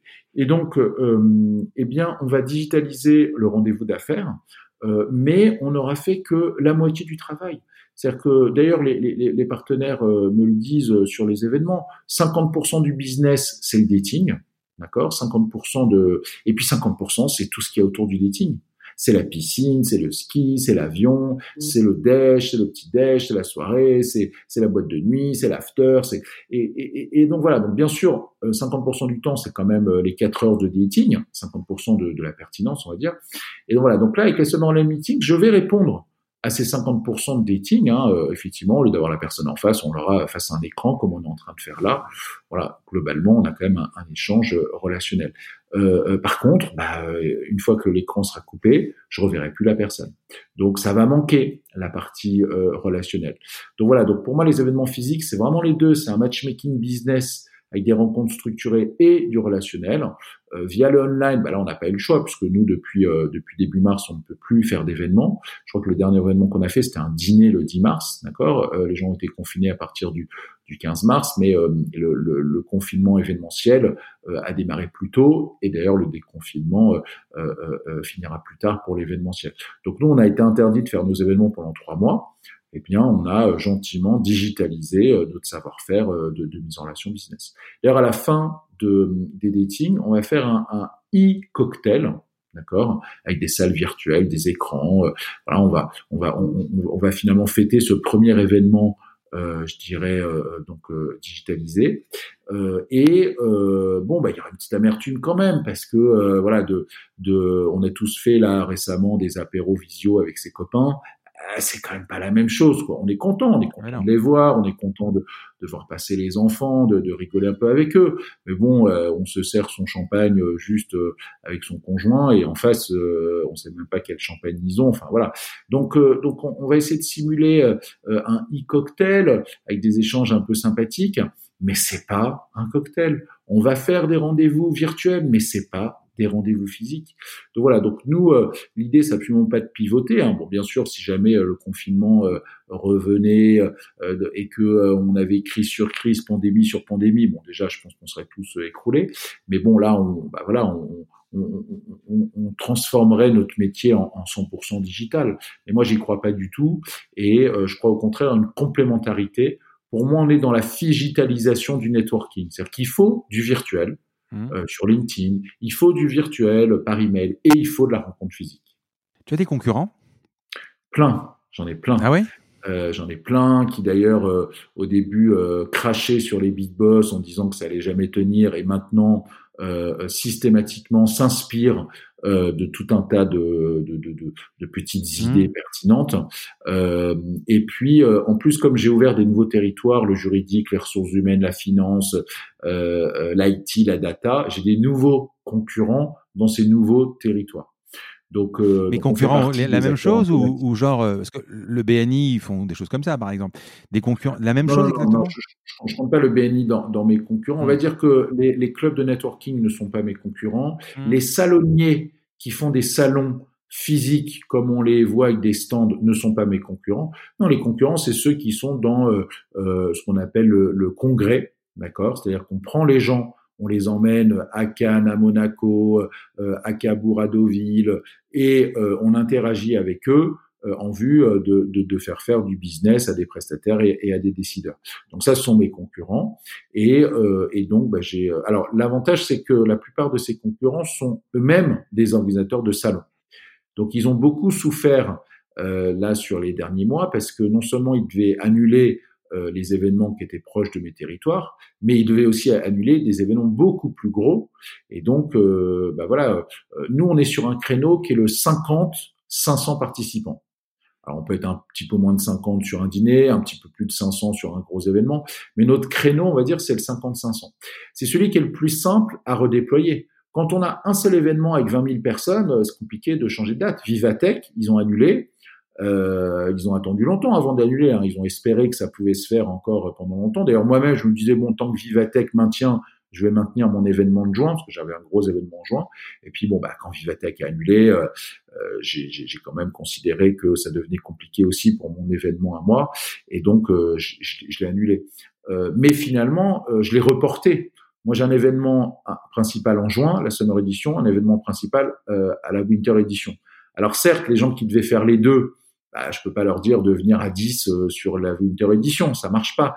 Mais en tout cas, on a pu déployer aller 70% du chiffre d'affaires qu'on a perdu euh, sur euh, d'autres événements. Donc, donc typiquement, des concurrents, on en a plein. Euh, ça nous a jamais fait peur. Au contraire, hein, bah, certains concurrents ont déjà ouvert la voie euh, sur sur le sujet des congrès. Et donc à nous de, de le faire avec sincérité, avec énergie, pour bah, pour prendre des parts de marché sur des métiers nouveaux et pour garder nos parts de marché sur des métiers historiques. Euh, au, niveau des, des, événements, euh, quand tu fais par exemple trois jours d'événements euh, quelque part, de ces jours, tu mets le speed dating au tout début, le, premier soir, pour pouvoir enclencher les relations? Ouais, dès, dès, le premier après-midi, hein, sur un événement ah vendredi matin, dimanche soir, on arrive en général vers midi, on déjeune et boum, speed dating. D'ailleurs, sur tous nos événements, on commence par un speed dating. Et sur, euh, sur 100 euh, personnes, combien euh, en 7 minutes Ça va durer, je sais pas, 3-4 heures. Je vais rencontrer combien de personnes en 7 minutes? Un prestataire une vingtaine, trentaine? entre 15 et 25 mmh. décideurs en fonction du nombre de représentants. Puisqu'en fait, s'il a qu'un seul représentant, il peut faire qu'un seul planning en même temps. Mmh. S'il a deux représentants, deux personnes peuvent rencontrer des décideurs différents au même moment. D'accord? Donc, euh, on est allé jusqu'à 60, voire 80 rendez-vous pour des prestataires qui envoyaient trois, quatre, voire cinq commerciaux. Mmh. C'est beaucoup, c'est beaucoup. Euh, je pense que euh, et puis à un moment donné, autant cibler les meilleurs. C'est-à-dire qu'on est dans un matchmaking qui est bidirectionnel. Le big boss choisit des prestats, le prestat valide les big boss, et ensuite le prestat demande à des big boss qui ne l'avaient pas choisi, et le big boss va valider à l'arrivée. D'accord? Donc on est dans un process qui est très consenti, et, euh, et qui permet d'avoir des rendez-vous très qualifiés. Prenons un exemple euh, concret. Je suis dans l'e-commerce. Alors, par mmh. exemple, je cherche, je sais pas moi, une agence euh, de création, une agence de performance, une agence de, de, de, de par exemple, de SEO. tu vas m'en présenter. Il y a un matchmaking donc qui est fait avant. Donc, je pense que tu dois mmh. faire un, un pré-travail avant mmh. la rencontre. Mais est-ce que tu vas me présenter une seule agence de SEO, tu peux m'en présenter trois, ou c'est moi qui, qui te dis euh, comment, comment, comment ça fonctionne? Ben, C'est à toi de choisir, c'est-à-dire que euh, en fait, euh, chaque prestat, je lui demande de rédiger un claim de son offre. Mmh. Donc, par exemple, SEO optimisé avec du brand content. D'accord? On est dans, dans la thématique du SEO, mais on va travailler le brand content. Ou alors SEA et social ads sur Facebook. D'accord? Donc, en fait, ils vont déterminer, donc les prestataires, des propositions de valeur. Ces propositions de valeur, je vais les soumettre au Big Boss. Donc toi, Big Boss, euh, tu as un sujet SEO, bah, tu vas voir quels sont les claims autour du SEO et tu vas choisir ceux qui t'inspirent le plus. Donc effectivement, euh, certains prestataires préfèrent voir euh, trois concurrents pour un même sujet, comme ça ils se font déjà leur consultation. D'autres se disent, moi j'ai 10 sujets, je préfère voir le claim le plus pertinent pour moi et avoir 10 sujets différents. Donc en gros, en moyenne, un big boss va rencontrer aller entre 10 et euh, entre 10 et, 15 euh, prestataires et puis un prestataire comme je disais va rencontrer entre 15 et 25 euh, big boss suivant le nombre de représentants. Donc donc en fait nous on n'impose rien. C'est-à-dire que il faut surtout pas dire ah bah tiens tes prestataires t'as payé tu vas rencontrer cela parce que les big boss en question ça les saoule. Si eux ils ont pas du tout envie de rencontrer ce prestataire, ils vont le faire parce que ça fait partie du modèle, mais ça les emmerde.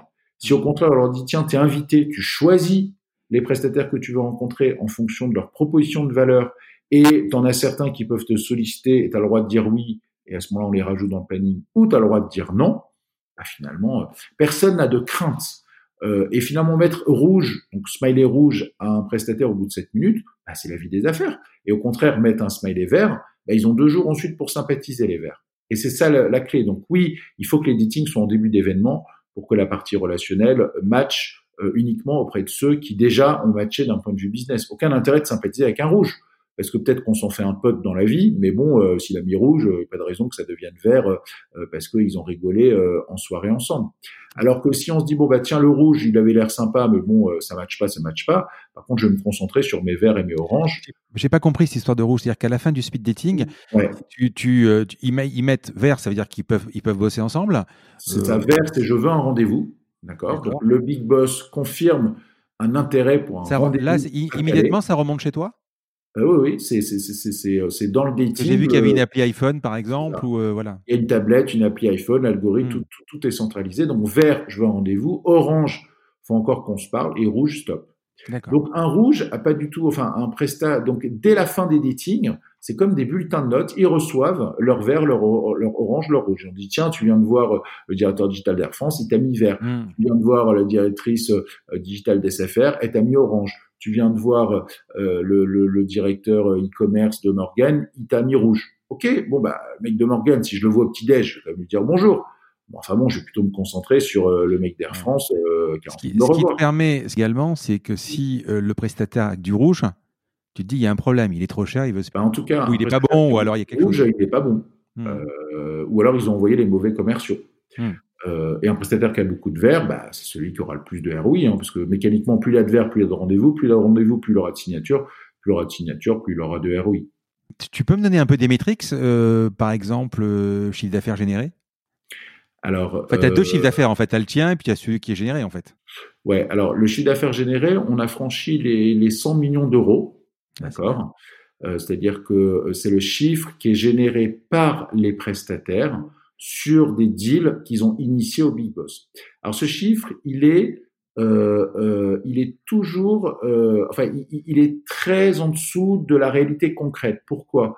Parce que si je prends le chiffre d'affaires d'un prestataire sur un big boss à l'instant T, mettons, mmh. il a signé un deal de 30 000 euros, on sait très bien que les clients, on les garde au moins trois ans. D'accord?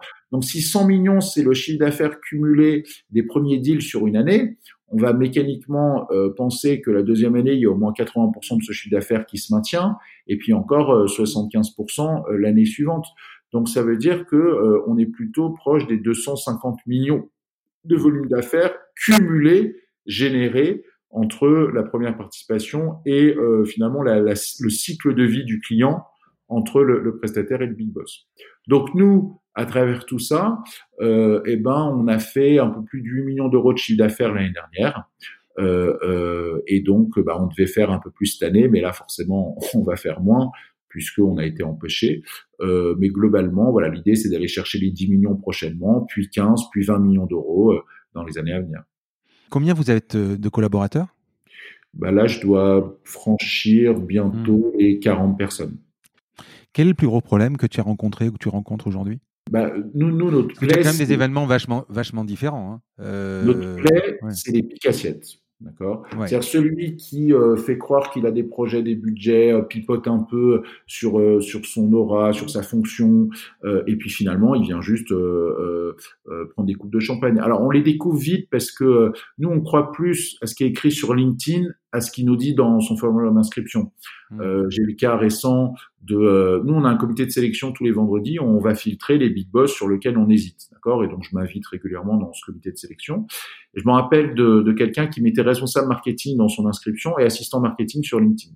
Donc, dans ces cas-là, on l'appelle et on lui dit, bah voilà, soit tu es assistant marketing et on ne peut pas te valider, soit tu es responsable marketing et on t'oblige de modifier ton LinkedIn parce que j'ai pas envie, lorsque le prestataire va préparer ses rendez-vous, qu'il dise, bah attends, je comprends pas, j'ai rendez-vous avec une responsable marketing, c'est écrit dans l'application, puis quand je vais sur LinkedIn, il y a écrit assistant marketing. Donc soit euh, le décideur considère qu'il n'a pas mis à jour son LinkedIn et on lui impose la mise à jour, et à ce moment-là, pas de problème, on peut le valider. Soit bah, il s'est enflammé sur son niveau, du coup il refuse catégoriquement, et on le comprend, de modifier son LinkedIn parce que ça viendrait, euh, enfin ce serait euh, hors, hors à propos par rapport à ses réalités, et du coup on ne valide pas ce big boss. D'accord? Donc nous, notre enjeu, c'est la chasse des mauvais big boss. C'est-à-dire qu'on doit chasser les bons et on doit chasser les mauvais. Et, euh, euh et, et, donc, euh, euh, bah, le, le pic assiette, euh, alors nous, il, il, passe pas la deuxième fois, parce que la deuxième fois, on a des, des prestats qui nous disent il s'est foutu de ma gueule, il m'a mis un verre, j'ai jamais réussi à le rejoindre, ou euh, euh il m'a fait courir, j'ai jamais signé. Donc, donc en gros, en général, il passe pas le deuxième tour, ce pic assiette. Mais on veut quand même en avoir le moins possible sur ce premier tour. Tu as principalement deux, deux grands séjours, c'est ça? Et après des dîners, des soirées. Tu, tu es indispensable? Tu es toujours là? De moins en moins. C'est toi qui anime? De moins en moins. Euh, euh, j'ai recruté le, donc mon DGA communauté contenu euh, hmm. euh, il y a maintenant euh, quatre mois. C'est lui maintenant qui prend la parole. C'est mes équipes qui tapent dans le gong pendant les datings. c'est plus moi qui vais présenter. Donc voilà. Donc on est dans une logique de désincarnation. Hmm. qui mettra encore quelques années et qui permettra à la structure de vivre complètement indépendamment de son dirigeant. Hmm tu as une énorme expérience dans le digital. Je voudrais qu'on parle de, de, de l'e-commerce. Donc, ça fait sept ans que tu as monté les Big Boss. Mm. Est-ce que l'e-commerce a évolué en sept ans, selon toi? Il évolue tous les six mois. Et c'est d'ailleurs mm. le principe euh, de nos événements. C'est-à-dire qu'un décideur peut à l'instant T avoir un projet. Et mm. puis après, euh, avoir un autre projet. Donc euh, oui, comme je disais, on est passé d'une ère d'acquisition à une ère de conversion. Ensuite, euh, on est maintenant beaucoup plus dans le content euh, la data et le content. On va dire que euh, faut pas opposer les deux. Faut, faut finalement créer du content pour jouer sur l'émotion et puis valider de la data pour piloter intelligemment. Donc c'est data et content. On voit aussi beaucoup l'influence.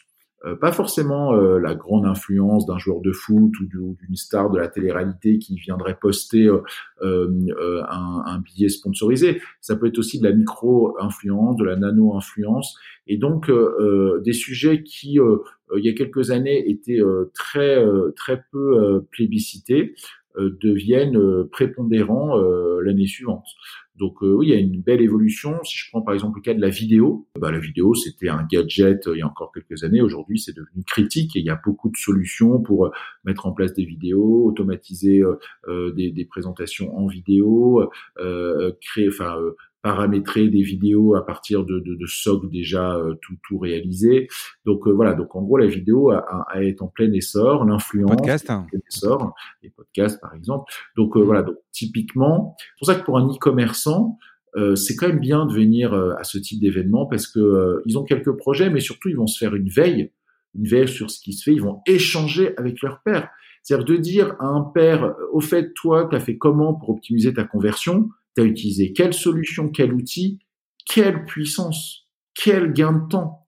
Et donc euh, un prestat qui est euh, historique sur nos événements, euh, eh bien euh, gagne tout de suite le lead. Ah mais attends, c'est génial, choisis ABTST, je suis super content. Hop, on est à 90% de chance de signer pour ABTST juste après. Donc il y a une puissance de feu qui est très importante. Les généralistes ont encore de la place euh, où, ça va être compliqué avec Amazon, avec euh, Alibaba, etc. Ouais, bah en fait bien sûr que euh, Amazon, euh, Jeff Bezos c'est l'homme le plus riche du monde, même hmm. juste après son divorce. globalement, c'est sûr qu'ils font du mal, c'est sûr qu'ils ont des parts de marché très importantes, mais il y a toujours de quoi coexister. En fait, la logique importante c'est la destination.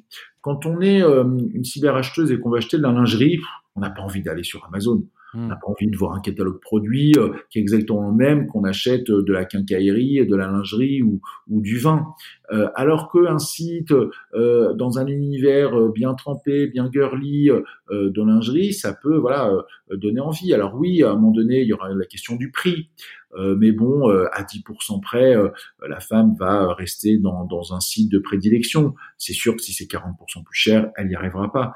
Donc voilà, donc les, les acteurs qui savent créer un univers pour une population donnée auront quand même de quoi rivaliser avec Amazon, même si, et c'est vrai que c'est dur, Amazon avec sa capacité d'achat aura de toute façon une marge plus importante et pourra Mais comment, comment être meilleur que le one click, que la livraison le dimanche?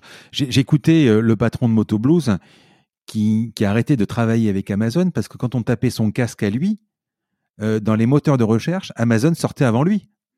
Et, euh, mmh. et forcément, au même prix, euh, au même prix, euh, bah, le gars va acheter chez Amazon parce qu'il sait qu'il pourra le rendre, parce qu'il l'aura demain matin, parce qu'il l'aura peut-être cet après-midi. C'est très compliqué quand même quand tu es dans. C'est pour ça que les e-commerçants doivent. Euh, alors il y a eu des initiatives un peu malheureuses là ces dernières années pour essayer de de, de donner euh, finalement l'expérience Amazon sur d'autres sites. Hmm. En fait, euh, bah, euh, on peut plus se permettre de livrer en 30 jours, on peut plus se permettre de pas avoir un retour client satisfaisant. Donc oui, Amazon a obligé les e-commerçants à être de plus en plus pertinents sur leur service client. Euh, avant, les services clients, c'était des centres de coûts. Maintenant, euh, bah, c'est vu comme un centre de profit parce que un service client euh, euh, percutant créer de la réadhésion euh, euh, aux clients vers vers la marque et donc créer le récurrent. De toute façon, très clairement, euh, aujourd'hui, acheter un client pour un e-commerçant, suivant le produit, ça va coûter entre 20 et 100 euros. D'accord? Euh, et puis bah, la marge de l'e-commerce, elle est en moyenne, mettons à 20-25%. Alors ça dépend des, catégories, mais on va dire 25%. Donc ça veut dire euh, clairement que si ça nous coûte 50 euros qu'on a 25% de marge, tant qu'on n'a pas fait 200 euros, on a perdu de l'argent. Comme le panier moyen, il est plutôt à 100 euros, d'accord? Si on n'a pas commandé trois fois, on a perdu de l'argent. Donc, on doit jouer la récurrence et pas jouer et, et, pas jouer le one shot. Donc, si on n'a pas un service client irréprochable, si on n'a pas une livraison irréprochable, si on n'a pas une expérience sans grain de sable sur un site, on n'aura jamais euh, les trois commandes qui déclenchent la rentabilité. Et effectivement, les sites de vente privée, euh, leur rentabilité, ils la font pas sur la vente, ils la font sur euh, la récurrence de la vente. Euh, si effectivement ma femme passe 10 commandes dans l'année chez showroom privé et 10 chez vente privée, eh ben à l'arrivée, c'est très rentable pour ces sites-là. Par contre, si à la première expérience, elle a un problème, elle va blacklister le site et là, c'est terminé. Cette première vente, elle a juste fait perdre de l'argent. Comment tu vois l'e-commerce dans 10 ans? Déjà, arrêtons d'opposer euh, e-commerce et euh, e-commerce. on l'a bien vu là avec le confinement, il y a une explosion des retailers dans leur e-commerce bah, parce que de fait, ils pouvaient plus activer leur boutique physique. Donc depuis déjà, on va dire, allez, 5-6 ans, tout ce qui est click and collect, e-réservation ont permis de, de, de je dirais, de réconcilier les acteurs e-commerce et les retailers. On voit maintenant des shopping shops d'e-commerçants au sein de retailers.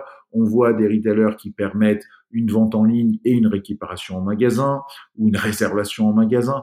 Donc voilà, déjà le commerce et l'e-commerce, euh, ce n'est que de, du commerce globalement avec des moyens différents. Et après, euh, oui, c'est vrai que dans quelques années, quand on voit WeChat euh, en Chine, ben voilà, on, euh, le e-commerce sera vocal.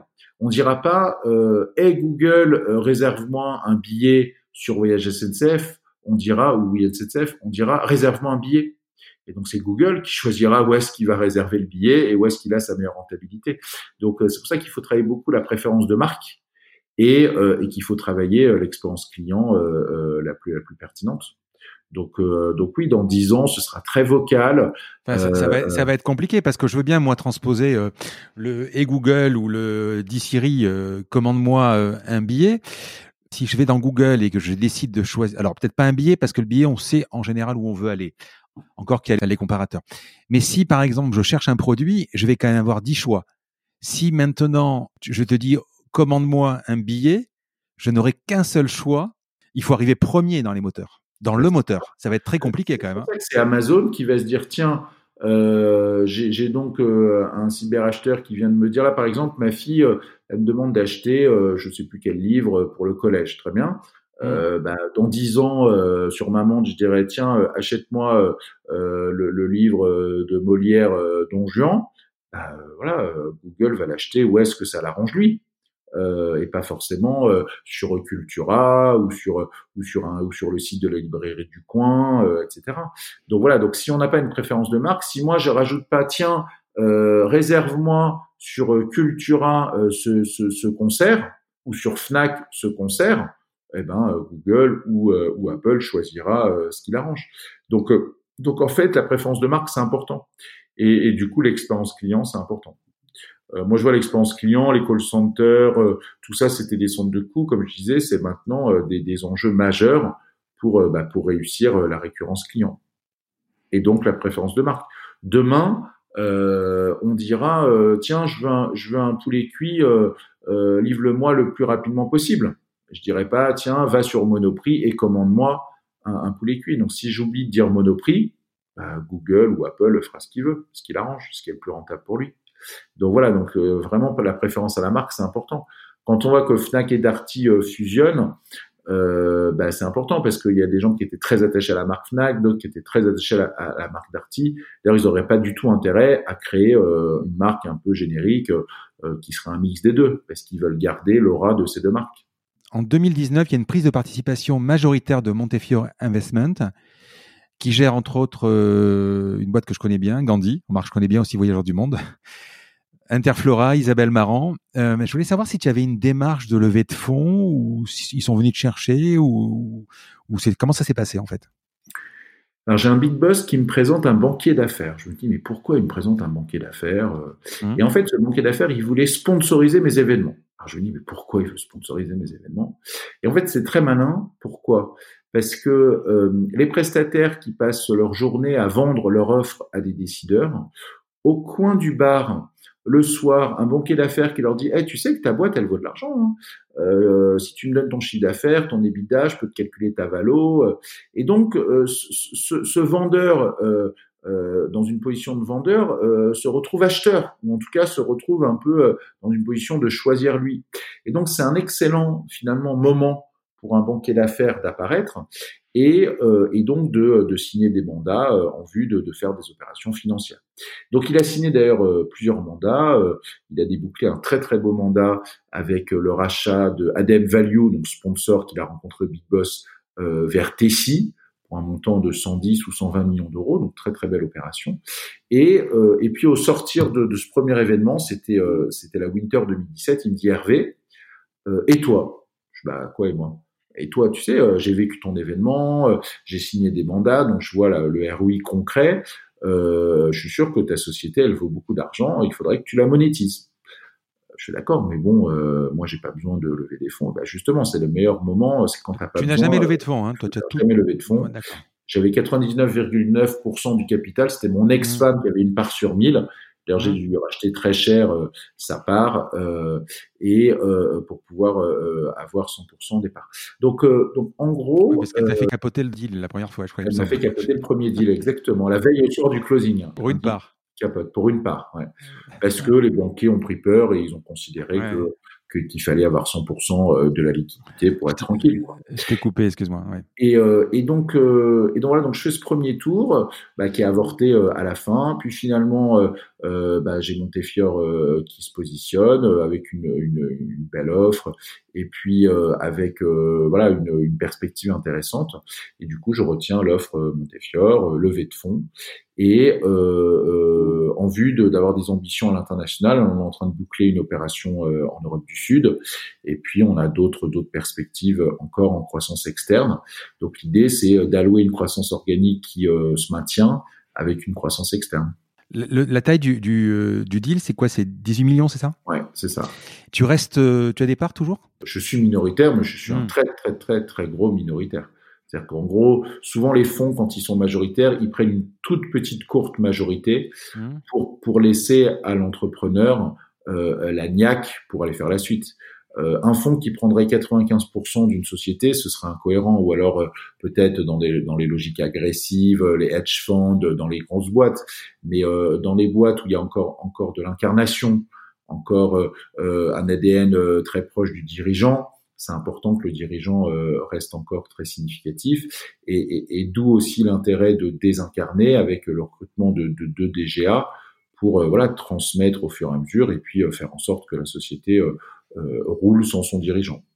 Quand tu dis je veux m'attaquer à l'Europe du Sud, pouvoir faire plusieurs événements en même temps, c'est quoi? C'est un autre, une, un autre bureau dans d'autres langues, dans d'autres lieux? Alors, c'est identifier des gens qui font pareil que nous, mmh. mais dans un autre pays. Donc, ils, ils, feront leurs événements, on fera les nôtres. Bien sûr, il y aura des synergies entre les deux, on pourra peut-être faire un événement commun, mais mmh. globalement, euh, moi j'ai 40 événements, ils en ont 15, et ben on a 55 événements à nous deux. Et, euh, et, pour un petit acteur en Europe du Sud, c'est pas évident d'émerger. Euh, pour un, acteur français de s'ouvrir à l'international, ça a de la pertinence. Et donc euh, l'idée, c'est d'agglomérer en fait des, territoires internationaux ou des territoires sectoriels qu'on n'a pas nous-mêmes développé. J'ai pas relevé quelque chose qui est ton slogan d'ailleurs. On l'a pas dit, c'est le business qui est d'abord inspiré du, Club Med, le business comme il devrait être. C'est business as it should be. Ça vient d'un slogan du Club Med des années 90, hmm. life as it should be qui traduisait comme le bonheur si je veux. Euh, et donc voilà, donc moi c'est le business si je veux. en fait, l'idée c'est que euh, c'est très provocateur hein, cette euh, mm. cette deadline volontairement. Should, c'est quand même très fort. Hein, devrait, le business devrait être comme si moi je pouvais avoir la vérité euh, euh, pleine et entière.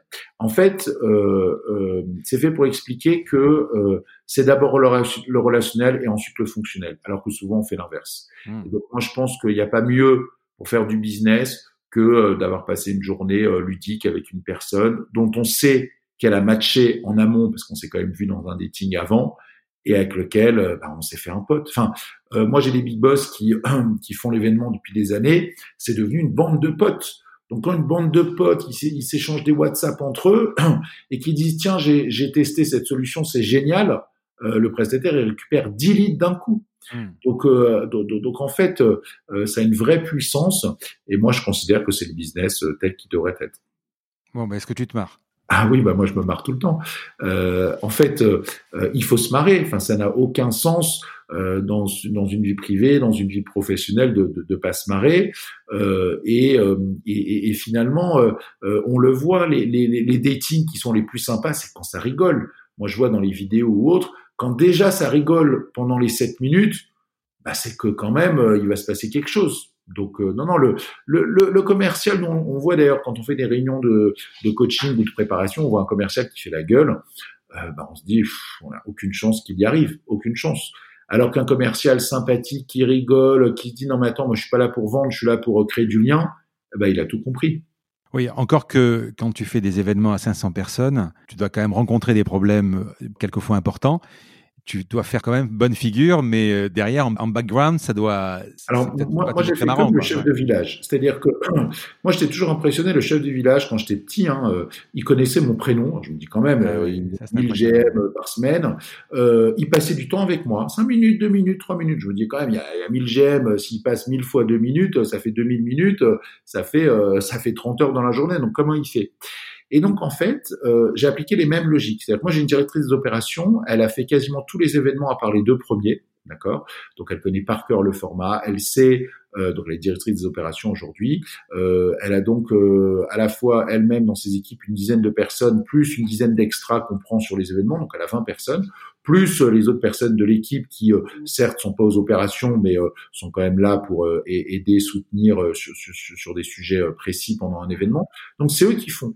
Moi, sur un événement, je, je, je, serre la main aux gens, je prends le micro, je rigole, je prends du, du bon temps. Et pareil, je me dis, si j'arrive à parler deux minutes avec chacun d'entre eux, ils sont très contents un peu comme un chef de village qui va passer, euh, voilà. Et, et, et donc, euh, euh, je dis pas qu'il y a un côté star system, mais les gens sont contents d'avoir échangé avec moi, d'avoir pu donner leur leur feedback, leur avis, même leurs bonnes idées. On a pris beaucoup de bonnes idées euh, euh à travers à travers des retours euh, de, de, de Big Boss et, de sponsors. Donc oui, Camille, euh, quand elle m'appelle, d'ailleurs, elle me sort des, des Tokiwoki ou des WhatsApp équipe. Je ne suis pas aux opérations, d'accord? Par contre, quand elle m'appelle, bon là, il faut que, il faut que je sois au téléphone, il faut que je décroche, mmh. et il se passe quelque chose. Mais bon, franchement, il s'est pas passé grand chose, hein, des, des petites. Oh, puis surtout que maintenant tu bosses avec le Club Med depuis quelque temps, toute la partie euh, hôtellerie, euh, sport, etc., c'est tout géré par eux, quoi. Donc après, tu. Euh, il y a, il y, a, il y, a, il y, a, il y a quand même beaucoup de choses qu'on gère, mais euh, non, une anecdote, allez, je vais la raconter quand même, et elle est hmm. dure cette anecdote, mais je vais la raconter. Euh, on était euh, donc sur une summer, je remets un prix au deal le plus gros signé dans les six mois.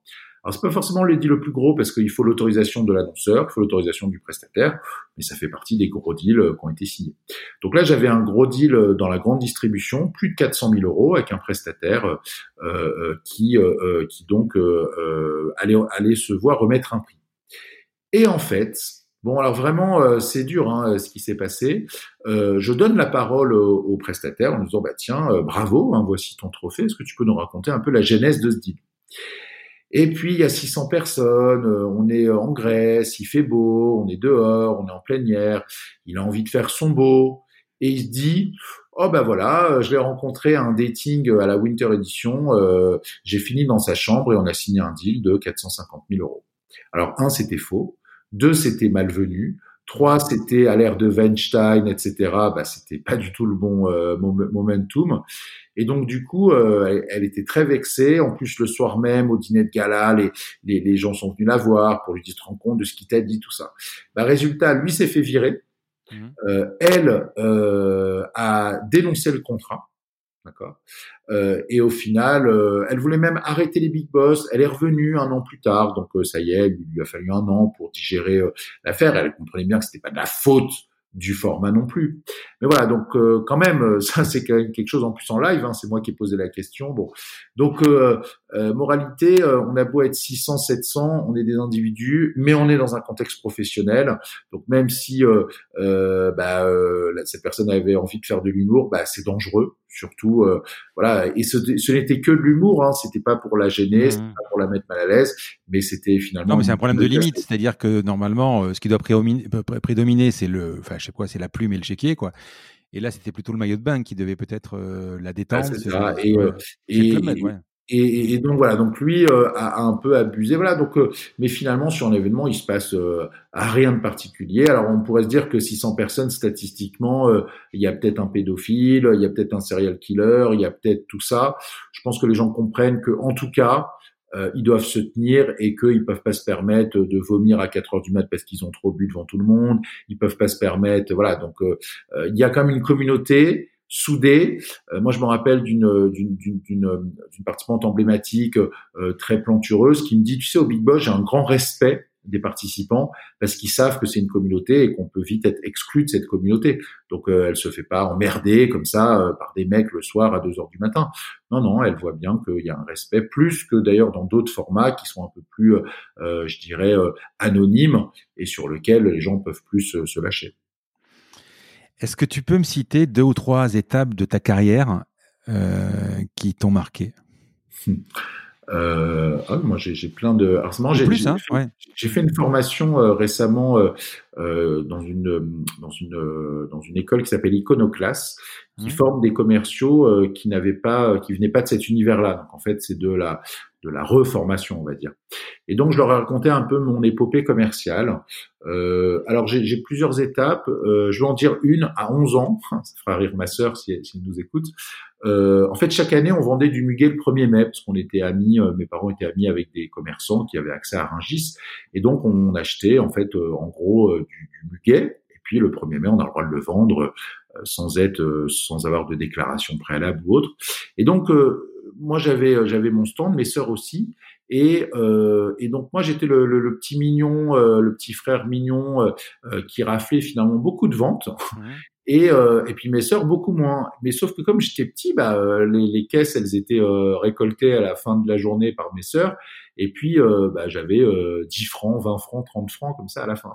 Et puis à 11 ans, je me suis rendu compte en fait que ça faisait chaque année que c'est moi qui avais la plus grosse caisse de, de pièces de 10 francs et, euh, et, et, derrière, euh, bah, c'est elle qui euh, euh, qui récoltait. Enfin, on faisait un partage qui n'était pas du tout équilibré. Et, et donc voilà. Donc je me rappelle avoir jeté la pièce, enfin le, le, le, carton rempli de pièces de 10 francs. Et voilà, c'était une première étape où je me suis dit tiens, la négociation commerciale, c'était pas la c'était pas la meilleure. Euh, finalement, j'étais le, le, petit frère euh, gentil, j'avais mes grandes sœurs qui m'avaient arnaqué. Donc euh, voilà, donc c'est un souvenir à la fois familial, mais en même temps mmh. D'étape commerciale. je vais en donner une autre. auquel tu penses souvent. comment? auquel tu penses souvent, tu penses ouais, Oui, bah, je, je, reparlais encore récemment avec ma sœur il y a, il y a pas longtemps, mmh. parce qu'il y avait une de ses copines qui était là et, et, et, elle se revoit encore donc c'était c'était rigolo. Mmh. Euh, tiens, je crois qu'il y a mon, euh, j'ai plus de batterie sur mon téléphone, mais c'est pas grave. Pas grave. ouais. Et euh, et donc euh, deuxième étape assez marrante, j'ai fait une première année une première année de fac que j'ai eu mmh. vraiment sur sur le tard avec une bonne note en droit. et puis la deuxième année, la, la deuxième année, j'ai vraiment rien foutu. du coup, je redouble et puis bah, finalement, je loupe quand même la deuxième deuxième année là, ça mmh. commençait à être embêtant. Bon, euh, redoubler une fois, c'est pas méchant. Euh, redoubler deux fois, euh, c'est un peu plus compliqué.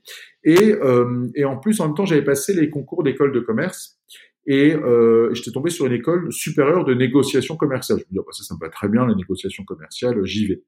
donc, je passe les concours, j'ai 20 à l'oral, euh, et manque de peau, je loupe mon DUG pour donc, euh, enfin, je loupe la deuxième année de Doug pour donc la, la deuxième fois. La première fois, j'étais pas vraiment allé, euh, c'était vraiment une année euh, quasi sabbatique. Et donc, euh, bah là, je, je suis pas content parce que je me dis mince, j'ai eu 20 à l'école de commerce, en plus euh, spécialisé en négociation commerciale, donc ça m'irait parfaitement. Et, euh, et en plus, de l'autre côté, j'ai pas mon Doug. Eh ben, je suis allé faire ma négociation commerciale. Donc j'ai demandé à être reçu par la directrice, j'ai préparé mon entretien. Mmh. J'ai vu que pour euh, avoir un diplôme visé par l'éducation nationale, il fallait vérifier le diplôme antérieur des étudiants, euh, donc en l'occurrence le bac plus 2, et euh, mais que la vérification se faisait la dernière année, l'année où on obtenait mmh. effectivement le bac plus 5 visé. Déjà cette information était très utile. et puis ensuite, bah, j'ai expliqué que voilà j'avais 20 sur 20 à l'oral, donc vous avez bien vu que j'avais une capacité commerciale et que c'était dommage de ne pas de pas m'avoir parmi leurs leurs étudiants. Et donc voilà, donc alors que alors j'avais pas donné le motif de cet entretien, je voulais que justement la directrice se dise tiens bah lui c'est un bon candidat, il a sûrement dû être accepté dans d'autres écoles, donc il va falloir que je me batte pour le récupérer. Donc je voulais qu'elle soit dans ces conditions là. Donc elle passe cinq minutes à, à, à expliquer que j'avais eu une très très bonne note à l'oral de négociation, que j'étais fait pour cette école, etc. Donc je voulais vraiment qu'elle qu'elle se livre absolument sur ce sujet. Et à un moment donné, je lui dis bah écoutez voilà, euh, moi aussi j'aimerais bien venir dans cette école. Par contre j'ai une difficulté, c'est que j'ai pas eu mon DUG. Et alors là, elle s'effondre. Elle se dit ah, merde, si si si si s'il n'a pas eu son DUG, c'est que c'est que je vais pas pouvoir l'intégrer. Mmh. Et et donc en fait, elle, je lui explique que elle peut me prendre en candidat libre euh, euh, et que moi je vais repasser les UV euh, de Doug qui me manquent pour valider le Doug, et que donc j'intègre directement un bac plus 3 alors que j'ai pas encore le bac plus 2, mais que si tout se passe bien, j'intégrerai l'année d'après un bac plus 4 en ayant eu mon bac plus 2.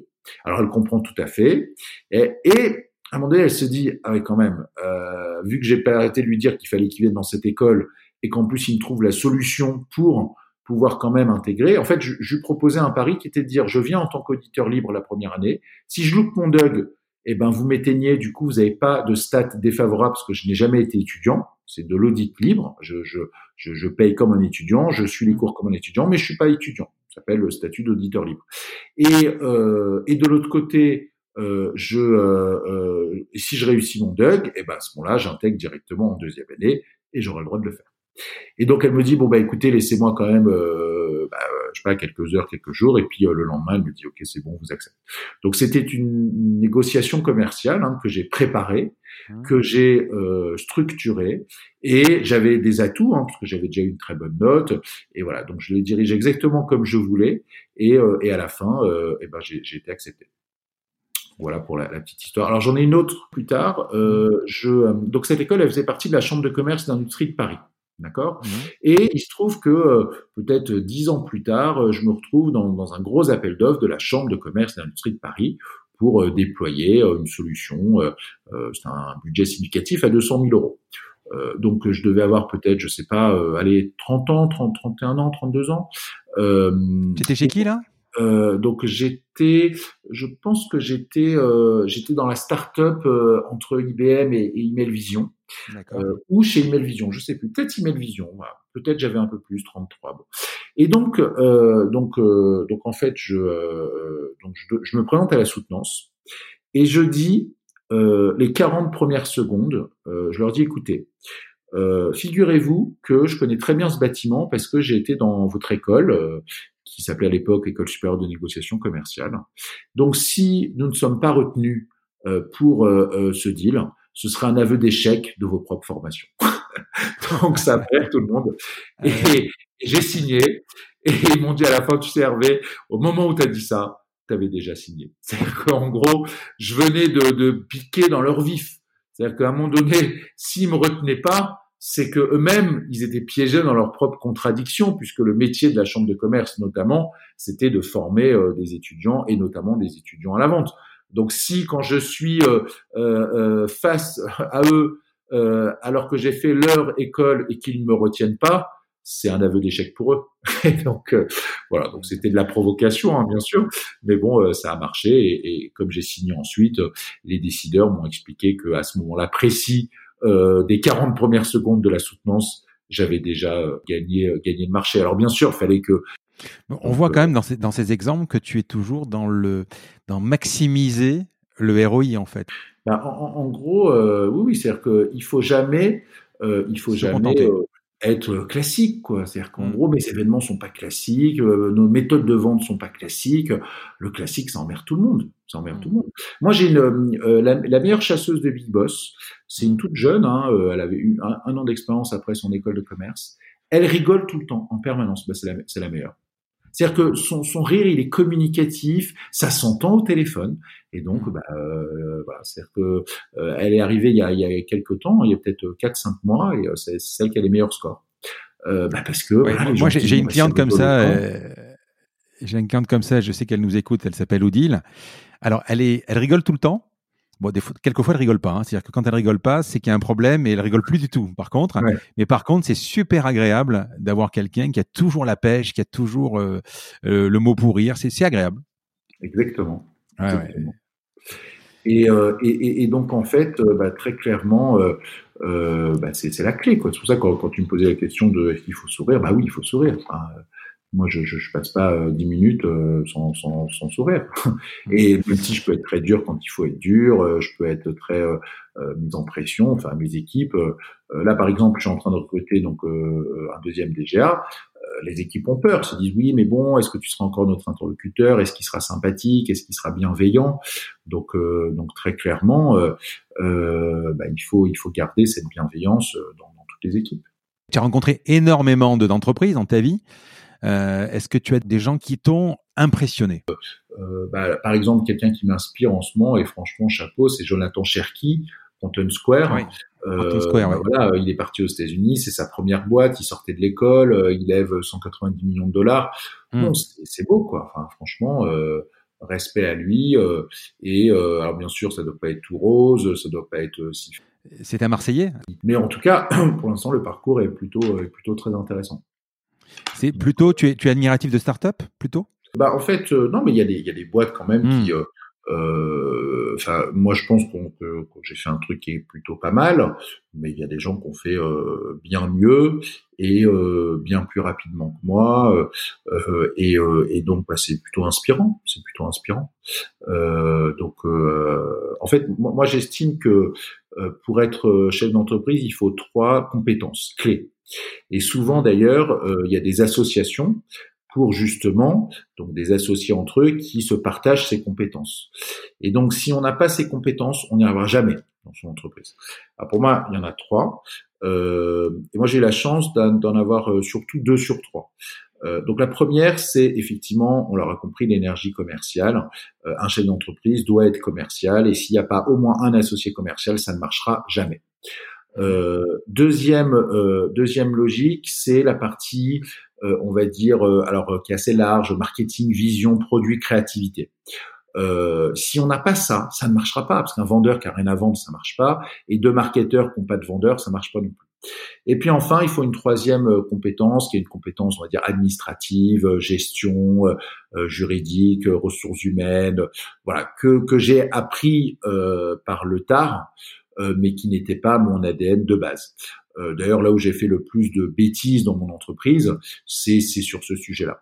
Par contre, euh, effectivement, j'ai la chance de maîtriser les deux premiers, ce qui est assez rare parce que souvent un commercial n'a pas la vision marketing et un marketeur stratège n'a pas la vision commerciale.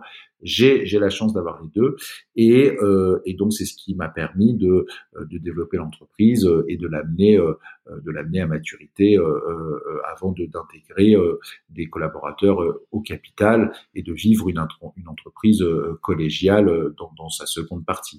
Voilà, donc euh, donc en gros, bah, ceux qui m'inspirent, c'est ceux qui effectivement ont aussi cette énergie double ou triple et, et, et, et, qui donc sont capables d'aller chercher d'aller chercher loin les sommets sans personne. Et à l'inverse, j'ai vu combien d'entrepreneurs se planter euh, alors après rebondir, hein, mais se planter, bah parce que c'était euh, deux marketeuses qui se mettaient en, qui, qui s'associaient, ou deux commerciaux qui s'associaient, ou deux gestionnaires qui s'associaient. À un moment donné, il faut d'autres compétences. Et un directeur commercial, par exemple, on pourrait très bien se dire, bah, je suis chef d'entreprise, je suis pas commercial, je recrute un directeur commercial, ça marche pas. Parce qu'un directeur commercial, quand il n'est pas euh, géré par quelqu'un qui est commercial dans l'âme, ça ne marche pas. Il finit par euh, soit être associé lui-même, et là ça fonctionne, soit euh, bah, soit partir parce que ça ça, ne marche pas. C'est une culture trop différente, c'est des populations trop différentes, donc, euh, donc, ça ne peut pas fonctionner. Donc euh, voilà. Donc si une personne a l'aptitude commerciale, créative et administrative, elle peut monter sa boîte toute seule. L'administratif, on peut quand même se faire aider par des cabinets extérieurs, etc. Donc c'est moins l'enjeu. mais en tout cas d'avoir vraiment la compétence commerciale d'un côté et puis créative, vision, produit de l'autre. Quel est le, meilleur conseil qu'on t'ait jamais donné?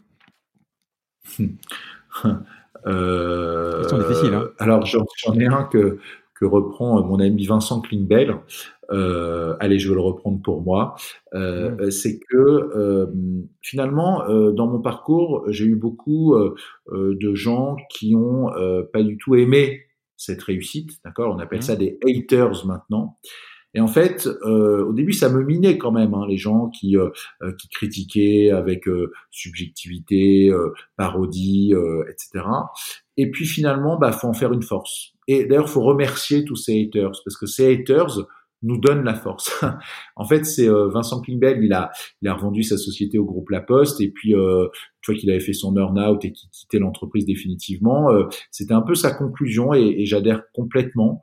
Et en fait, faut savoir remercier les gens qui nous ont détestés, qui nous ont, qui ont pas cru en nous, qui, bah, parce qu'ils nous ont donné la force en fait. C'est-à-dire qu'il y a deux types de personnes. Soit on te dit t'es nul, bah t'y crois. Soit on dit ah ouais toi tu crois que je suis nul, eh ben je vais te montrer que je suis pas nul. Bah moi je suis plutôt dans la deuxième catégorie, lui aussi. Et finalement, bah si on nous avait jamais confronté à nos hypothèses faiblesses, eh bien, on n'aurait jamais euh, développé les forces qu'on a aujourd'hui. Tu as une journée type, euh, enfin, je sais pas, ou des organisations, une organisation particulière, ou, euh, des hobbies. Qu'est-ce que tu fais dans ta semaine, à part évidemment travailler? Oh bah, moi, je travaille beaucoup. Hein.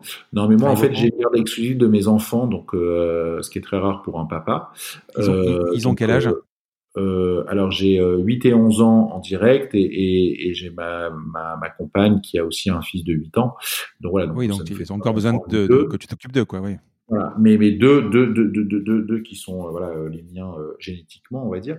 Et euh, et donc bah, finalement là pendant le confinement de 9h à 11h je faisais les l'école. Et puis après à partir de 11h euh, bah, je, je, je, je, faisais du télétravail avec toutes mes équipes. Donc euh, là, encore maintenant, euh, mes petites, elles sont, elles, sont pas tout à fait encore revenues à l'école. La collégienne, oui, mais l'autre non. Et je peux pas me permettre de quand même arriver à midi tous les jours, quoi. Donc, donc globalement, je surfe entre les deux. Donc voilà, je partage entre ma vie professionnelle, ma vie de famille, qui n'a rien à voir. D'ailleurs, les gens qui me connaissent dans ma vie de famille ne peuvent pas imaginer qui je suis dans la vie professionnel et réciproquement. C'est ça qui est, euh, qui est assez euh, euh, qui est assez rigolo et donc ça me fait vraiment deux vies en. Je vais te poser la dernière question qui est une tradition. Alors le podcast s'appelle La combinaison. Alors je voudrais savoir Hervé, c'est quoi le truc, la clé ou la combinaison pour devenir Hervé Bloch? Du talent, du travail, des opportunités saisies, de la chance, de la résilience, on pourrait dire de la persévérance de la passion ou le tout? Alors, bien sûr le tout, euh, mais je vais, je vais énoncer ce qu'est un commercial pour moi. Mhm. Moi, je me, je me, représente beaucoup comme un commercial. Euh, un commercial, ça doit beaucoup travailler, d'accord? Et euh, mais c'est pas suffisant. Un commercial, ça doit avoir du talent, et c'est pas suffisant non plus. Euh, celui qui a du talent et qui travaille pas, je le voudrais jamais dans mes équipes parce que euh, finalement il agace tout le monde, il faut rien et puis dès, qu'il est au téléphone il conclut, euh, donc euh, ça marche pas. Euh, pour pour pour pérenniser une équipe ça marche pas. Euh, celui qui travaille beaucoup et qui a pas de talent, c'est embêtant. Alors il finit par y arriver parce que bon à force de travail il tombe sur des clients bienveillants etc. Mais mais c'est pas le meilleur. Les meilleurs, bah, c'est ceux qui ont du talent et du travail. Et ceux qui ont du talent et du travail, ils disent ah ben en plus j'ai de la chance, mais c'est pas vrai. C'est parce qu'ils ont du talent et du travail, et donc la chance vient. Euh, quand on va dire oh lui c'est dégueulasse, il a de la chance, euh, il a 10 opportunités, il n'est 10. Ben non, c'est parce qu'il travaille qu'il a du talent. Donc voilà, donc en gros, euh, je pense que l'alchimie c'est du travail et du talent. Et puis à côté de ça, on en parlait, le rire et la passion. En gros, euh, moi j'ai qu'une hâte, c'est d'aller au bout de l'aventure avec les big boss. Euh, euh, moi, je parle pas du, du, projet Big Boss, mais moi au sein des Big Boss. Et puis en même temps, j'aurais qu'une crainte, c'est me dire euh, qu'est-ce que je vais faire derrière, parce que j'adore, j'adore ce que je fais. J'entends beaucoup les, les, les, entrepreneurs déprimés une fois qu'ils ont fait un gros exit, alors qu'ils sont devenus multimillionnaires. Ben, je comprends, je comprends. Et d'ailleurs, dans la dépression, il y a le fait de retirer la pression. Et c'est vrai que moi, je suis en pression permanente euh, mais positive. C'est-à-dire que je rentre dans chaque bureau, j'ai des sollicitations, je réfléchis, je regarde. Et d'ailleurs, le télétravail, c'était une punition pour moi, ou pour mes équipes aussi, parce qu'on pouvait faire avancer des choses. Mais c'est pas du tout la même chose. Je me rappelle le premier jour de déconfinement, il a eu lieu mardi dernier. Mais quel bonheur Enfin, j'ai passé mon temps à discuter avec tout le monde et j'ai appris plein de choses. On a interagi sur plein de sujets. On n'aurait jamais fait ça. On ne fera jamais ça en télétravail. Donc euh, voilà. Donc en gros, euh, du travail, du talent. Alors le talent, ça se développe hein, mmh. par le travail notamment. Enfin, il faut quand même avoir des aptitudes euh, à la base, une envie de faire en tout cas. Et puis euh, bah, de l'autre côté, de la passion, de la passion et du rire. Quoi. Mmh. Tu parlais de chance. D'abord, j'ai, un, super épisode que j'ai fait avec Philippe Gabillier sur la chance, l'optimisme, et tu devrais l'écouter parce que franchement, c'est un gars extraordinaire. Je sais pas si tu le connais. Il est conférencier à ESC Paris. Il, dit, est-ce que la chance existe dans les affaires? Tu parlais d'un commercial qui, qui, travaille, qui a fait 10 affaires, qui a de la chance, mais pas forcément. Euh, il, il, a, il fait des affaires parce qu'il travaille. Je vais te citer une phrase que tu connais peut-être de Gilbert Trigano. Je sais pas si tu la connais, qui dit un coup de chance ne fait pas un chanceux, au même titre qu'un coup de soleil ne fait pas un bronzé. Je trouve que ça, va bien. c'est ça. C'est ça. Je suis Écoute Hervé, je te remercie pour ce super entretien euh, plein de pêche. Enfin, j'ai appris plein de choses et euh, je me suis vraiment régalé et, je te souhaite vraiment, vraiment, vraiment de beaucoup de, réussite, beaucoup de bonnes choses. Et eh ben moi aussi, je te souhaite beaucoup de bonnes choses et bravo pour ce podcast passionné. Un grand merci à tous d'avoir écouté cet épisode jusqu'ici. J'espère que cette conversation vous a plu. Parlez de ce podcast à vos amis ou à vos collègues de bureau, partagez-le le plus possible. Abonnez-vous en cliquant sur le petit bouton s'abonner dans votre application mobile ou sur euh, votre ordinateur. Ainsi, vous serez averti dès qu'un nouvel épisode est en ligne. Je sillonne la France pour vous proposer de nouveaux invités. C'est vraiment beaucoup beaucoup de travail. Ce n'est pas mon métier, vous l'avez peut-être compris. C'est une passion que je pratique en dehors de mon job.